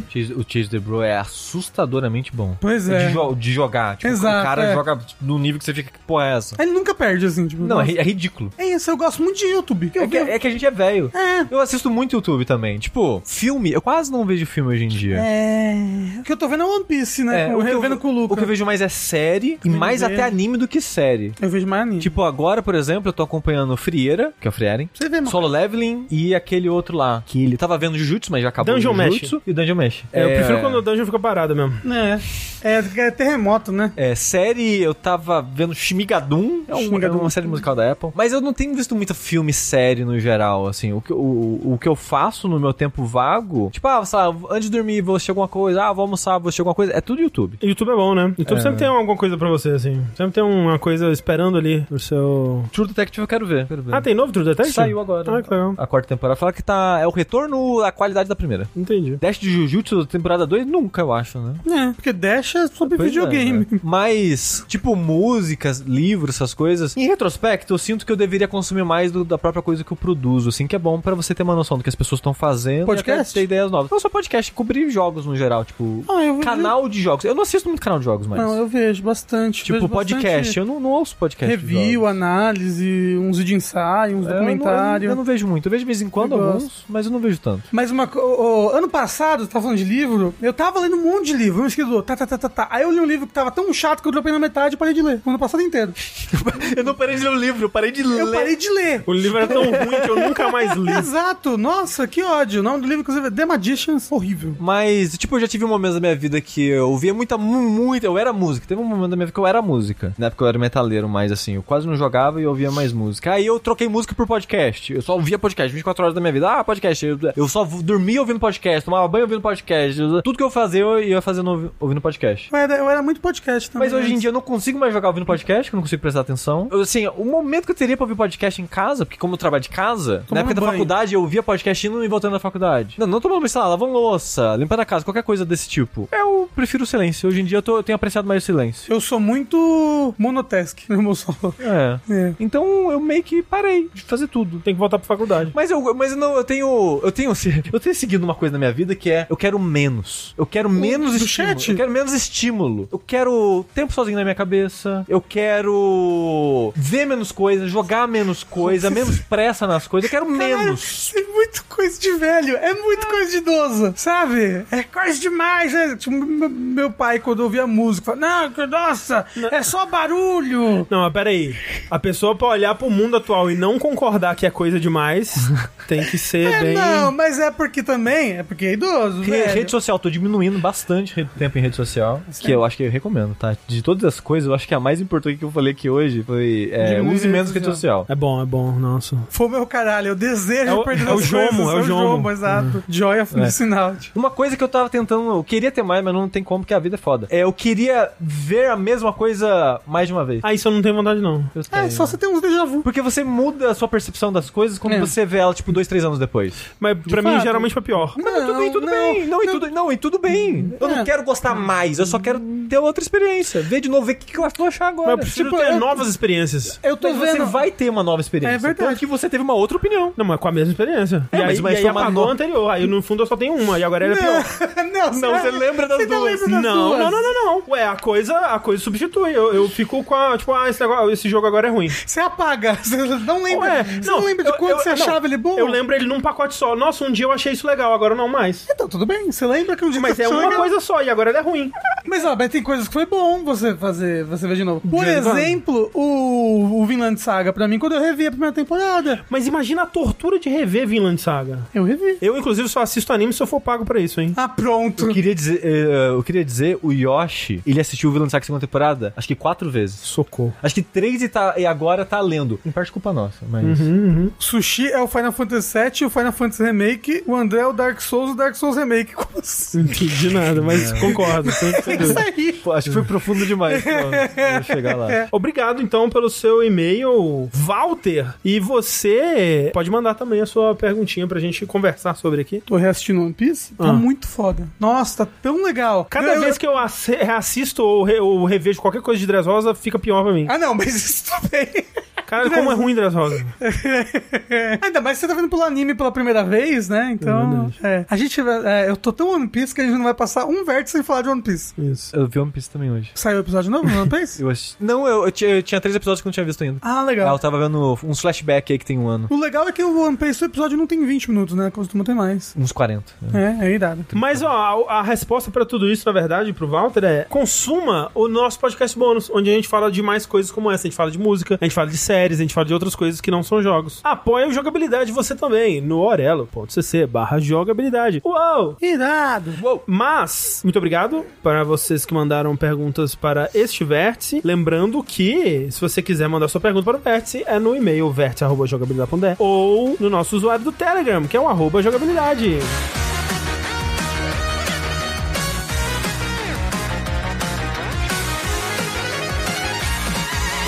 Bora para mais notícias então, Rafa. Nós temos uma notícia aqui, Rafa, que você nos indicou momentos antes do, de começar o vértice, porque foi algo que aconteceu hoje, né? Que nós tivemos aí sancionada uma nova lei que, dentre outras coisas, tipifica bullying e cyberbullying no Código Penal. Assim, tem várias outras coisas além disso, né? A gente vai focar mais nesses aspectos porque tem mais a ver com jogos, né? Isso, Mas... porque, porque você ouvir e pensa, tá, e o que isso tem a ver com videogames, né? Sim, mas tipo, é uma, um conjunto de, de novas leis aí que, que vão reforçar, vão transformar em hediondos diversos crimes contra criança e adolescente, especialmente em ambientes é, educacionais, né? E outras coisas ali que envolvem essa vivência online, né? Então, por exemplo, foi transformado em crime hediondo a instigação ou auxílio ao suicídio por meio da internet, por exemplo. E tem como agravante se a pessoa ou pessoas forem responsáveis, né, por grupos ou comunidades online. Aí tem a parte do bullying e cyberbullying, né? Que eles definem o bullying como intimidar sistematicamente, individualmente em grupo, mediante violência física ou psicológica, uma ou mais pessoas de modo intencional e repetitivo, sem motivação evidente, por meios de atos de intimidação, de humilhação ou discriminação, ou de ações verbais, morais, sexuais, sociais, psicológicas, físicas, materiais ou virtuais. E aí, nesse caso, a pena é de multa. E no caso do cyberbullying, que seria a mesma coisa, só que por meio virtual, e aí eles põem através da internet, redes sociais, aplicativos ou jogos online, a pena é de reclusão de 2 a 4 anos e multa. Então, é uma parada que será levada mais a sério, imagino, né? Tem aquilo também, né? A- a- ainda, essa lei ainda precisa passar Exato. pelo judiciário, certo? Pra ela começar a valer, mas interessante que eles pensaram nos jogos online também, né? Porque eu, eu imaginei que talvez tipo, o pessoal só se focasse nas redes sociais, até porque a gente teve um- uma série de tragédias recentemente envolvendo Uhum, redes sociais, né? É, tem coisas lá falando sobre violência em escolas, né? Que ainda é, né? Mas teve um período aí de, de muita discussão sobre isso, né? De preocupação em relação a isso. De fato, é interessante isso, tá sendo levado mais a sério, porque é aquilo que. E aí, né? as- algumas pessoas vão falar que estão censurando a internet, que regulamentar é, é censura e que vocês querem tirar a nossa liberdade, aquela coisa toda. E, né? O que dizer a essas pessoas, mas eu acho que o, o importante aqui é que, tipo, quando você pensa nos tempos de outrora da internet, né, que tinha aquela coisa onde, ah, eu vou, vou me conectar, vou, vou navegar, vou surfar a web, né, e é esse mundo livre, leve, solto, onde tudo é possível, uou, que, que lugar maravilhoso e que experiência fantástica que é surfar a net. Isso vinha, né, com coisas boas e ruins, né, tipo, toda essa, essa liberdade, né, vinha com lados bons e ruins. E hoje em dia, né, que agora você nunca vai pra internet, você constantemente está nela, né, independente de onde você esteja, basicamente. Todo esse lado bom, ele meio que foi embora, porque todo, tudo foi tomado por grandes corporações e, e tudo, né, todas as coisas que eram boas dessa liberdade, dessa, dessa internet raiz se foram, foram embora e a gente só ficou com o lado ruim, que é tipo a impunidade e, tipo, todas as coisas acontecem, crime ocorre, nada acontece feijoada. E precisa se tomar cuidado com essa parte também, né? Já que a, a nossa vida também acontece na internet, que ela seja regida por regras parecidas à do resto da vida, né? Sim, e- Inclusive em jogos online que existe Claro. interação social e pode existir prática de bullying, a prática de perseguição, né? Va- vários crimes online Altos podem crimes, ocorrer. quem diria, né? Agora eu fico pensando se isso passar, começar a ser cumprido, né? A pessoa falando, acabou o Dota, né? Acabou. Não, mas então, é que tá, as pessoas cometem nesses jogos, já É. cometem crimes que, que, que já eram crimes antes disso daí. Por exemplo, as pessoas, elas cometem racismo, homofobia, transfobia. E isso, o negócio é, vai ser levado à frente? Ah, tipo, se acontecer um crime de cyberbullying, vai ser levado à frente? Porque acontece que existe a lei, as pessoas vão contra a lei, nada acontece feijoada. É, o Né? que eu ia falar, o problema é perseguir isso, né? Tipo, a pessoa levar isso às, às consequências da lei. Não, e aí né? que tá, Então, quando a pessoa tenta levar também, É, é... se não é levado a sério. Exato, não né? é levado a sério. Exato. Então, tem que regulamentar a internet. Quem diria, não é mesmo? Aff. Mas é, é, isso é bem, bem recente ainda, a gente tá meio que só falando o que está dito no, no- nessas leis que foram sancionadas. Se tiverem mais desdobramentos em relação a isso, a gente traz aqui assim que for acontecendo.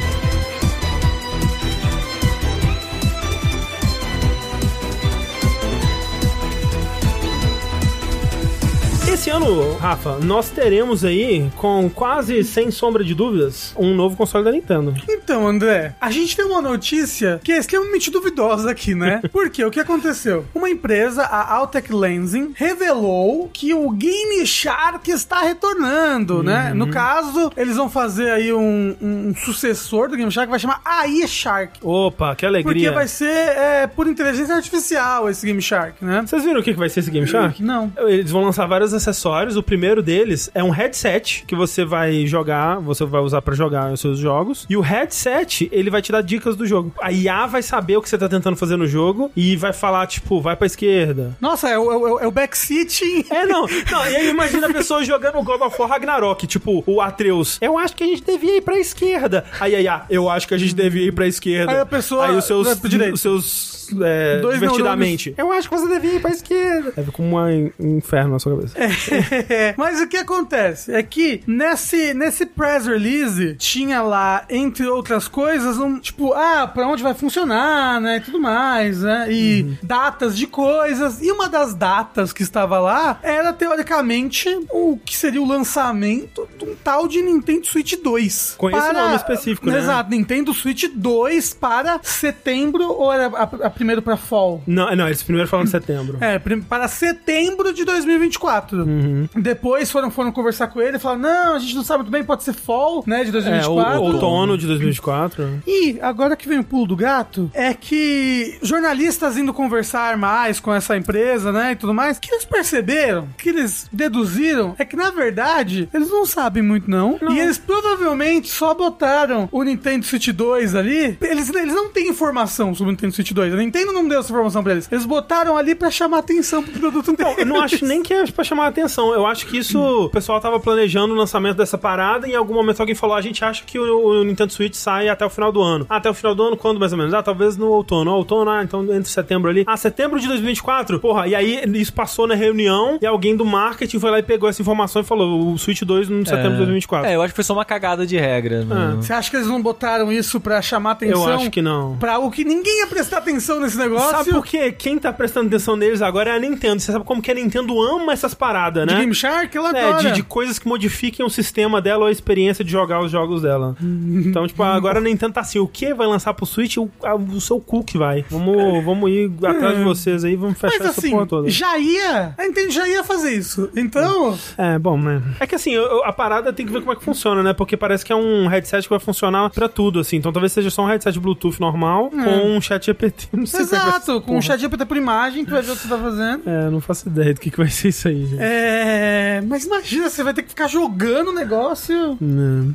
Falando sobre vazamento, Eu tô com gás. Que isso? Mentira, mentira. Perdão. supostamente em fevereiro vai sair o DLC do Elden Ring. Ah, é, teve isso aí, né? Como assim? Ah, sim. Fevereiro? Eu coloquei aqui de sacanagem. Eu, eu coloquei não, né? Porque não tá nem na pauta isso aqui. Eu só falei agora de sacanagem. Porque nos últimos dias, sei lá, semana passada, Teve um update. é, teve um update no Elden Ring que colocou um arquivo lá meio sem nome. Que as pessoas Arquivo- estão tipo, ô, o que será que É é, um isso? ARG. Aguarde É. 72 horas. Não dá. Aí uma empresa. é Isso aí, essas informações eu acho maravilhosas. Tipo, ah, uma empresa anunciou o boneco de Elden Ring. Uau, em fevereiro? DLC em fevereiro. Ué, o boneco vai vir em fevereiro. Claro. Por que, que uma empresa lançar boneco de Elden Ring em fevereiro? Essas pessoas nunca passaram pelo desespero de esperar um novo Silent Hill. Que a Konami lançava o tapete de Silent Hill e você, caralho, é agora, hein, galera? Agora vem um novo Silent Hill aí, com certeza. O tapete de Silent Hill É. deve ser muito bom. O tapete de Silent Hill.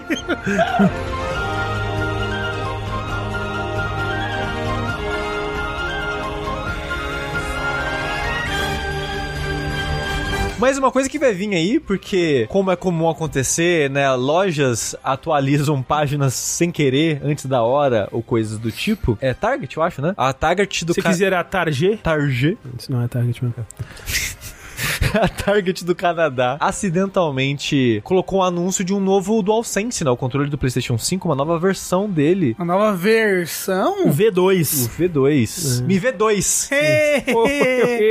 É que não muda muito não, pra ser sincero, o que muda é que agora ele vai vir, supostamente, aparentemente, que eu fui olhar, não tá mais, né? Tipo, Uhum, quem viu, sim. As notícias todas que eu li, não tinha foto desse anúncio, então eu tô indo pelo que tá Ah, escrito. eu, eu cheguei a ver a Ah, foto. a Era igualzinho assim. Mas Mas você viu a foto do, do standzinho de Não, carregar? não tinha. Essa, essa parte eu achei confusa. Então, porque por isso que eu quis entrar nesse detalhe de que eu não vi um anúncio, eu tô indo pelo texto, é que fala que o controle ele vai ser, né, por fora igual, ele vai ter as funções que já tinha, né, do, da vibração, dos gatilhos, do jackzinho, né, de você colocar o fone de ouvido direto no controle, O microfone, no controle. mas falaram que ele vai vir com uma basezinha pra carregar ele. Aí eu fico, pera, vai ser o mesmo preço e vai vir com uma base pra carregar ele? Ou as pessoas confundiram a parada, as ranhuras que É. tem nele pra carreg- ser carregado na base? Eu entendi que foi isso. Eu imaginei que foi isso. Porque, tipo, ele vai custar o mesmo preço do controle base. E essa base pra carregar é cara. É caro, é. Mas pera, o controle 1.0 ele já tem essas Já ranhuras. tem, então. Eu acho que a Sim. pessoa que reportou se confundiu, entendeu? Exato. Só que todo lugar foi meio que, meio, meio que replicou a informação. Hum. Eles falam dessa, dessa parada de carregar, dessa base, mas eu acho que só queriam falar daquelas ranhuras pra colocar na base. Sim, sim. Porque É. não é por onde você carrega se você tá só carregando pelo USB, né? Pelo Exato, USB é você por põe por cima. cima. Isso, É. isso. Mas tem uma grande mudança. É isso, a, a, a grande e a verdadeira mudança é a bateria. Hum. Vai ser uma bateria agora com supostamente o dobro de carga, que não fala em número de miliwatts? Miliamperes. Miliampere? Isso, É. miliampere, obrigado. É, não fala em quantidade de miliampere, Miliampere hora. Mas a descrição do controle fala que o- a bateria dura 12 horas e a do DualSense atual é dito que dura 6 horas. Ok. É, e obviamente isso varia de jogo pra jogo. Tem aquele pessoal que é né, empolgadinho e fala: Ah, a bateria, o controle só dura 2 horas. Não é bem assim também. Não, com nossa, calma. não. Mas a bateria assim- do. Tipo, eu tava quando eu tava jogando Alan Wake, a bateria dura umas 5 É, horas, pelo eu, eu menos. acho que dura umas 5 horas tranquilo, assim. Só que, de fato, o ponto mais negativo do DualSense, pra mim, é a bateria. É, tipo, ele eles não- estarem ele- melhorando isso, pra mim, torna ele um, um controle... É, Assim, o, Ele- o ponto ele- baixo pra mim é a qualidade do analógico, mas depois Ah, disso não, a sim, bateria. né? É. Eu ia falar, não é um, um Pro Controller que dura semana a bateria. É. Vamos dizer, quando ele tá funcionando como previsto, né? O ponto fraco dele pra mim é a bateria. É, então, pô, 12 horas é pô, legal. Se durar umas 10, tá ótimo já. Ah, Sushi, o moço do chat falou que o que tinha vazado, que tinha de fevereiro, não sei o quê, era produtor de controles aí famosa. Tem isso também. É. Também. Aqui uma- Controles personalizados de Elden Ring. É, que ia lançar controle personal de The Ring e tinha botado no site que a expansão sairia em fevereiro. Aí, vai sair em fevereiro, confirmado. É, não, pô, Bandits of the Badlands. Ou Shadow of the Earth Tree.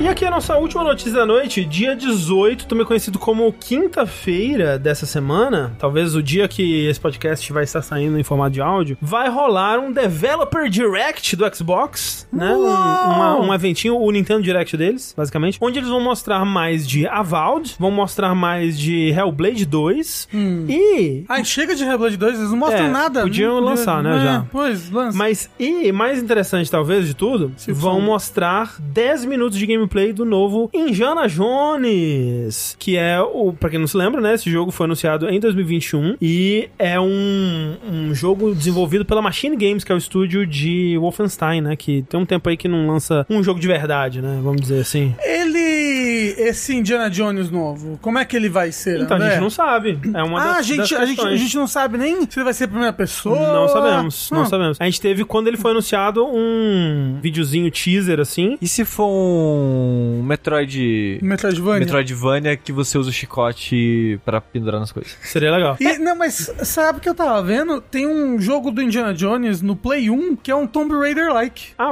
é o da LucasArts, é o... Dizem que é legal ele. Não é o Infernal Machine, é o... Não. É o Infernal Machine? Inferno Machine não é o de Nintendismo? Não, Nint- talvez Nintendismo? seja o Infernal Machine. é, porque tem, tem dois, tem um que é mais moderninho, que é o Emperor's Tomb, e o Infernal Machine, que é o bem, bem Tomb Raider mesmo, que, é, que era legal. Mas assim, o esse da Machine Games, eu tô interessado nele porque é um jogo da Machine Games, e em teoria, um jogo do Indiana Jones, ele tem potencial de ser um jogo de aventura e exploração interessante, assim, que, que me, me chama a atenção. Eu espero, e eu acho que eles não vão seguir pro rumo de fazer um- só um Uncharted. Eu acho que se fosse um, se for um, se eles mostrarem um Uncharted, eu vou ficar um pouco decepcionado. Ah, mas você vai ficar feliz também. Não Foi sei. um bom Uncharted. Faz tempo. André, quando foi o Uncharted 4? 2016. Teve Então- o Lost Legacy depois. É. Tá, mas foi 2017. Ainda já, a gente tá uns 6 anos sem Uncharted. 7 bom. anos quase. Não, tá na hora já do novo. Não precisa, né? Não, tá na hora de um Uncharted like, eu acho. O foda é que o Uncharted ele se destaca muito por causa da produção, né? Do alto custo de produção, né? De você ver as coisas e falar, caralho, custou um milhão de reais tudo isso daqui. Será que um, um Uncharted like ia ser interessante sem isso? Então, é, é assim, eu acho possível bem possível, na verdade, que eles façam um Uncharted-like, especialmente a Machine Games, ela tem um, um, um know-how cinematográfico muito, muito bom. Eu acho que é as cutscenes, né, o jeito que eles contam a história é uma das partes fortes, eu acho que é a parte forte do, dos jogos Wolfenstein, mas eu gostaria que, tipo, tudo bem, te- pode ter essa parte cinematográfica e tudo mais, mas eu não queria que fosse um jogo de adventure, de aventura cinematográfica como Uncharted é. Eu queria que o meu, meu jogo do Indiana Jones perfeito, tá? Na verdade, meu jogo de Indiana Jones perfeito existe, é esse que tá passando na tela agora, que é o Fate of Atlantis, que é um adventure. Porra, perfeito. Nossa, maravilhoso. Mas o. Tirando isso, que eu sei que não é o que eles vão fazer, obviamente, eu queria que fosse um jogo de exploração e mistério com partes de ação. Pra mim, podia não ter as partes de ação, mas eu sei que vai ter porque, afinal de contas, é um, um jogo né, de um AAA, aquela coisa toda. Então vai ter que ter ação, tiro, chicotada e tudo mais. Mas eu queria que o cerne do gameplay dele fosse exploração e mistério. Eu, que o meu jogo de Indiana Jones perfeito é um Uncharted-like. Não, eu ficaria muito triste se fosse só um jogo guiadinho, cutscene, cutscene, sobe, escala, Vai ser, vai tirinho, ser. tirinho, blu, blu, blu, cutscene. Se for isso, eu vou ficar triste. Contra nazista. Não quer dizer que eu não vou gostar, mas vou ficar triste. É. Sabe, sabe uma, falando sobre não gostar, sabe uma coisa que eu achei uma não polêmica? Hum. O, ti- o suposto título do jogo? Qual que é Ah. o suposto título do jogo? É porque foi, isso foi outra coisa que supostamente vazou, né? Porque o pessoal começou a olhar em, em domínios registrados e tudo mais e acharam o título Indiana Jones and the Great Circle. Ah, É, ele deve ter me visto na rua. Isso. É que o pessoal começou a zoar o título assim, eu acho um título inofensivo. É, tipo, Eu acho melhor, por exemplo, do que Dial of Destiny, que é o, o filme recente do. Como é que é? É Die Dial. O disco. do Destino. Vocês Ah. assistiram esse filme? não, Não. obrigado. Inclusive ninguém assistiu, né? Esse que é o lance. Porque, É. tipo, descobriu-se que ninguém se importa com Indiana Jones. Não, pô, as pessoas gostam de Indiana Jones. o Só os é 40 que- a mais. É. E eles estão morrendo já de velhice. Sou eu, eu gosto muito de Indiana Jones. E o filme, não. Exato. Porque o, o 4 é muito ruim. Nossa, Indiana Jones 4 é muito ruim. E aí, tipo, eu não fiquei com vontade de ver esse. Eu, eu- foda, isso daqui é uma blasfêmia que eu vou falar. Mas eu ficaria mais interessado no Indiana Jones, hoje em dia, sem o Harrison Ford. Ah, sim. é. Porque eu acho, sabe? Eu acho que eu quero um Indiana Jones jovem de novo. É isso, não sei. Tá- Você tá vendo aqui, né, gente? Qual que é o nome do negócio lá com preconceito com o velho? Etarismo. Etarismo. Vocês estão vendo aqui em primeira mão. É. É isso. Não, eu até acho que dá pra fazer um, um Indiana Jones legal com com o velho, mas eu acho que talvez. É que, dito isso, eu não vi o filme, né? Mas não me parece ser o que eles tentaram fazer nesse filme. Mírio, eu tenho isso, não sabia.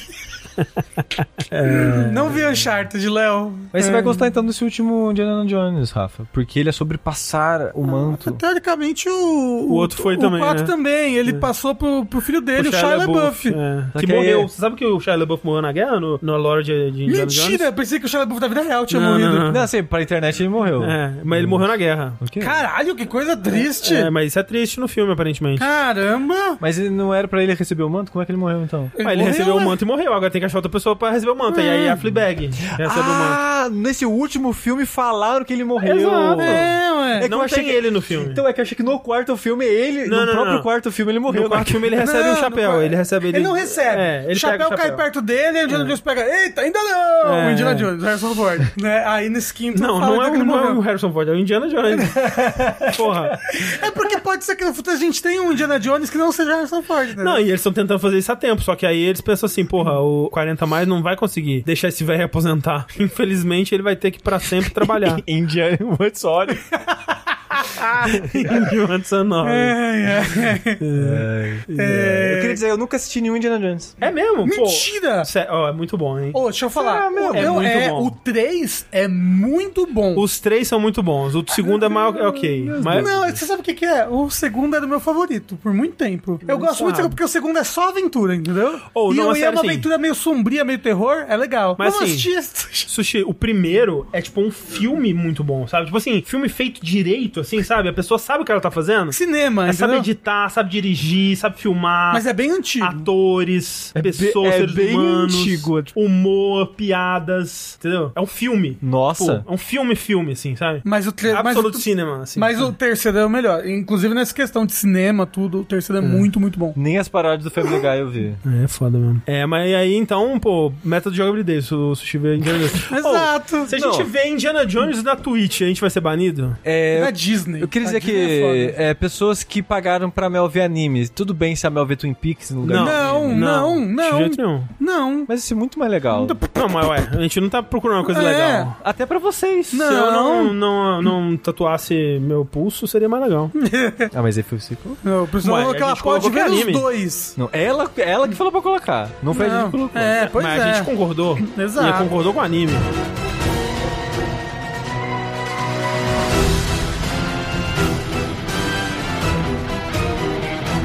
Mas, gente, essas daí foram as nossas notícias de hoje. Ah. E não temos finalmente, né? Não temos. Eu queria falar um pouquinho Mas você não colocou na pauta. Mas é rapidinho, não é? Não é precisa. foda, o 3 pessoal me segundos. 3 segundos. Que eu comecei hoje a jogar um mod do melhor Dark Souls já feito, que é o Dark Souls 2. Uhum, Né? E o nome do mod é Seeker of Fire 2.0. Tô jogando em live, joguei um pouquinho hoje. Talvez quando chegar em casa, se eu tiver, não tiver com muito sono, vou voltar a jogar ele. E muito interessante.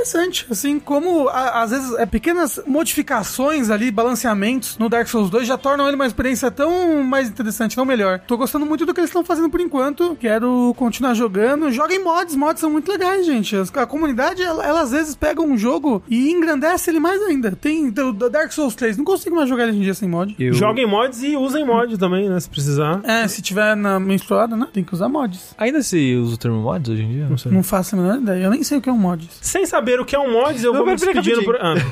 Eu só queria dizer que... Perguntaram, por que vocês não vão falar da Capcom? O que a Capcom fez? ah, foi um negócio que ela começou a colocar um, um, um serviço de DRM muito filho da puta. Ah, no Street Fighter. no Street- A gente, podia, a gente devia ter falado disso mesmo, esqueci de colocar na pauta. Não, não É, por causa da- do cara que... Que jogou com, o a Chun-Li é. pelado. O cara jogou com a Chun-Li pelado, aí começou a colocar esse DRM novo no, nos jogos. Agora os jogos não estão rodando no Steam Deck. E quando o pessoal reclama, o, o suporte do mod fala: "Ih, não é problema meu que vocês estão reclamando Vocês estão, vocês são tudo piratas, estão querendo me fuder aqui. O suporte do mod? Do, o suporte do, do DRM. Ah, nossa. Vocês são tudo pirata. E nem foi culpa do cara, não foi culpa do cara? Eu não vi. A gente não- eu não corri atrás de ler mais o que eu vi sobre isso, eu vi no Twitter. E.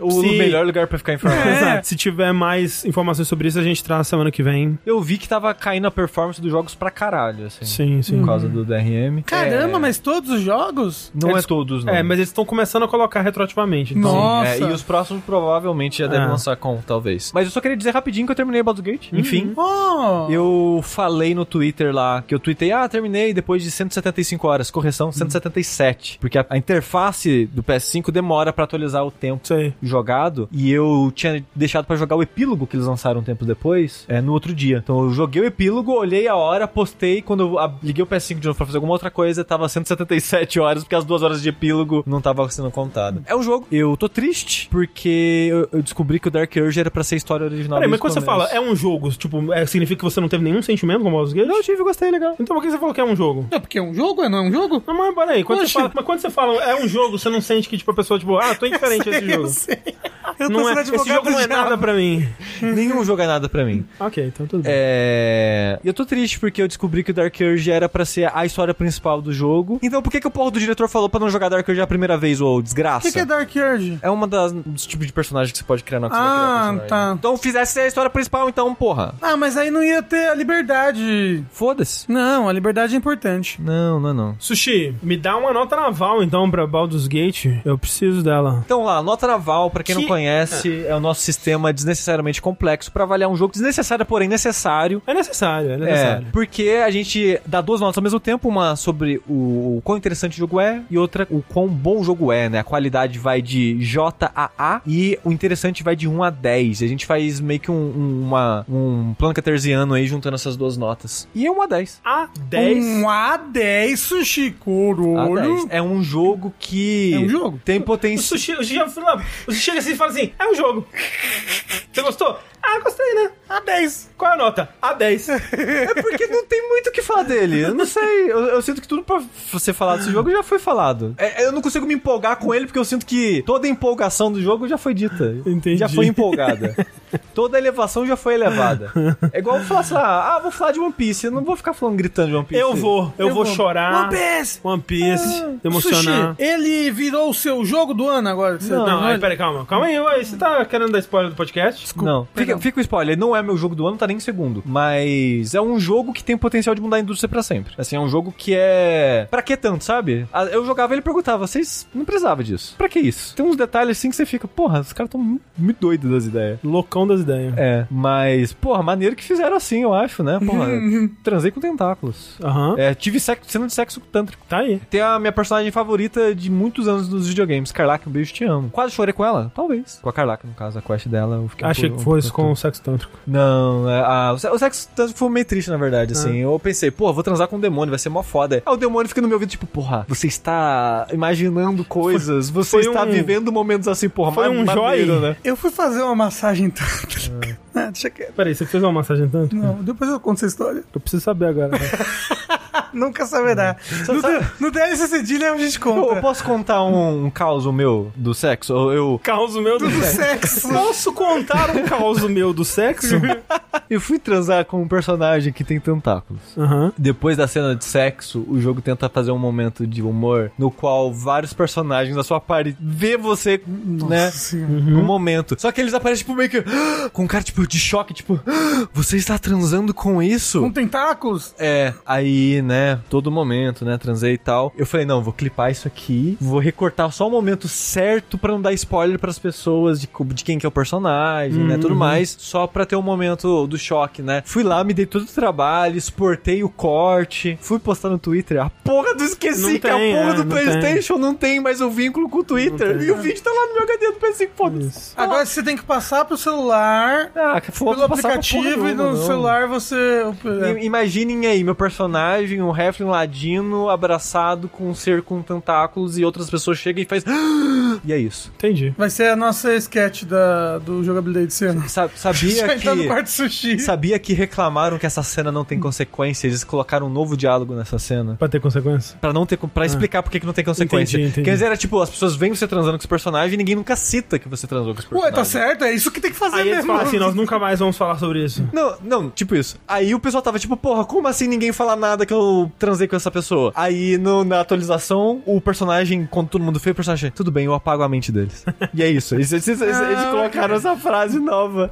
Tá aí. Ai, transem com alguém que tem consentimento. É, e não julgue o sexo de outras pessoas. Às vezes julga. É, é, é, depende. É, assim, Se realmente quiser, tem. se quiser, pode julgar. É, se não for nada ilegal ou nocivo pra, né, pra uma das Exato. partes. Mas, mas pode ser engraçado. E aí você julga também. Não, não pode, não. Pode ser. Porque gra- graça é uma coisa muito subjetiva pra você poder julgar. Não, então, se for engraçado, você pode julgar, entendeu? Engraçado pra quem? É, exato. É isso que eu tô dizendo. Não, não, não, não pode. Enquanto o Sushi faz sexo com tentáculos, nós vamos ficando por aqui nesse vértice. Não sei como é que encerra, velho. Semana que vem lança sexo. Na verdade, amanhã. Lança sexo? amanhã lança sexo. Vocês estão É? sabendo disso? Não. Finalmente. O que, que é sexo? Vai sair sexo. Alguém pega essa frase do André só falando, o que, que é sexo? É, no Cult of the Lamb vai lançar a atualização de Ah, tá, sexo. ok. Amanhã, Então, finalmente amanhã- sexo. Amanhã tá aí, sexo lançado 2. sexo. É, então nós vamos ficando por aqui. Enquanto não lança sexo, eu sou o André Campos. Eu sou o Clítoris. Eu sou Rafael Kina. Até mais, gente. Tchau, tchau. Tchau.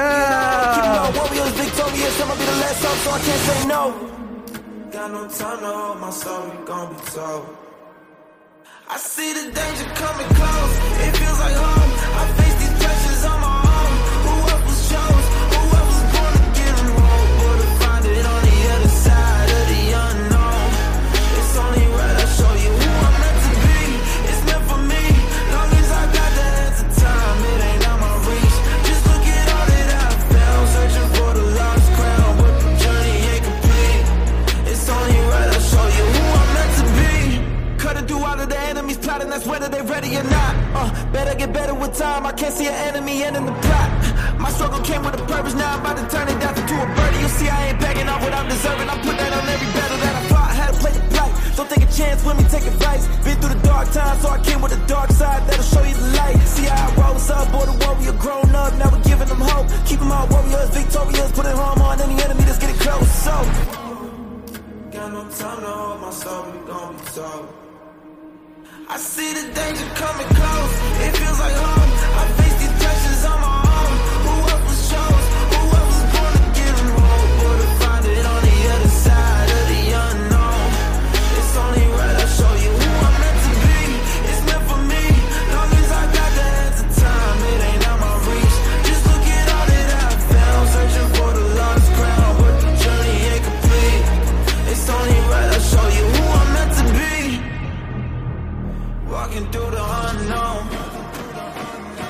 She turn one junkie down. Yeah, such a long journey from my home. My motive, I got me, she run. Yeah, cause I'm the hero that they need. Can't waste no time, it's up to me. And look at all that I found. Searching for the lost crown. I'm on myself at the niece. It's only right I show you who I'm. I see the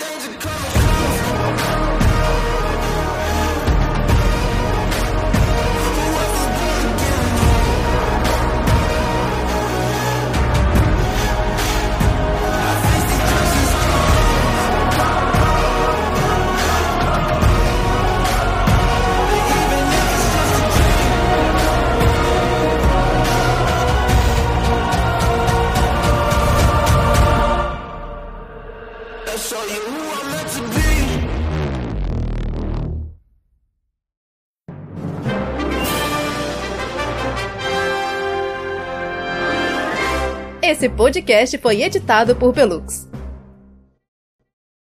O que, que é sexo?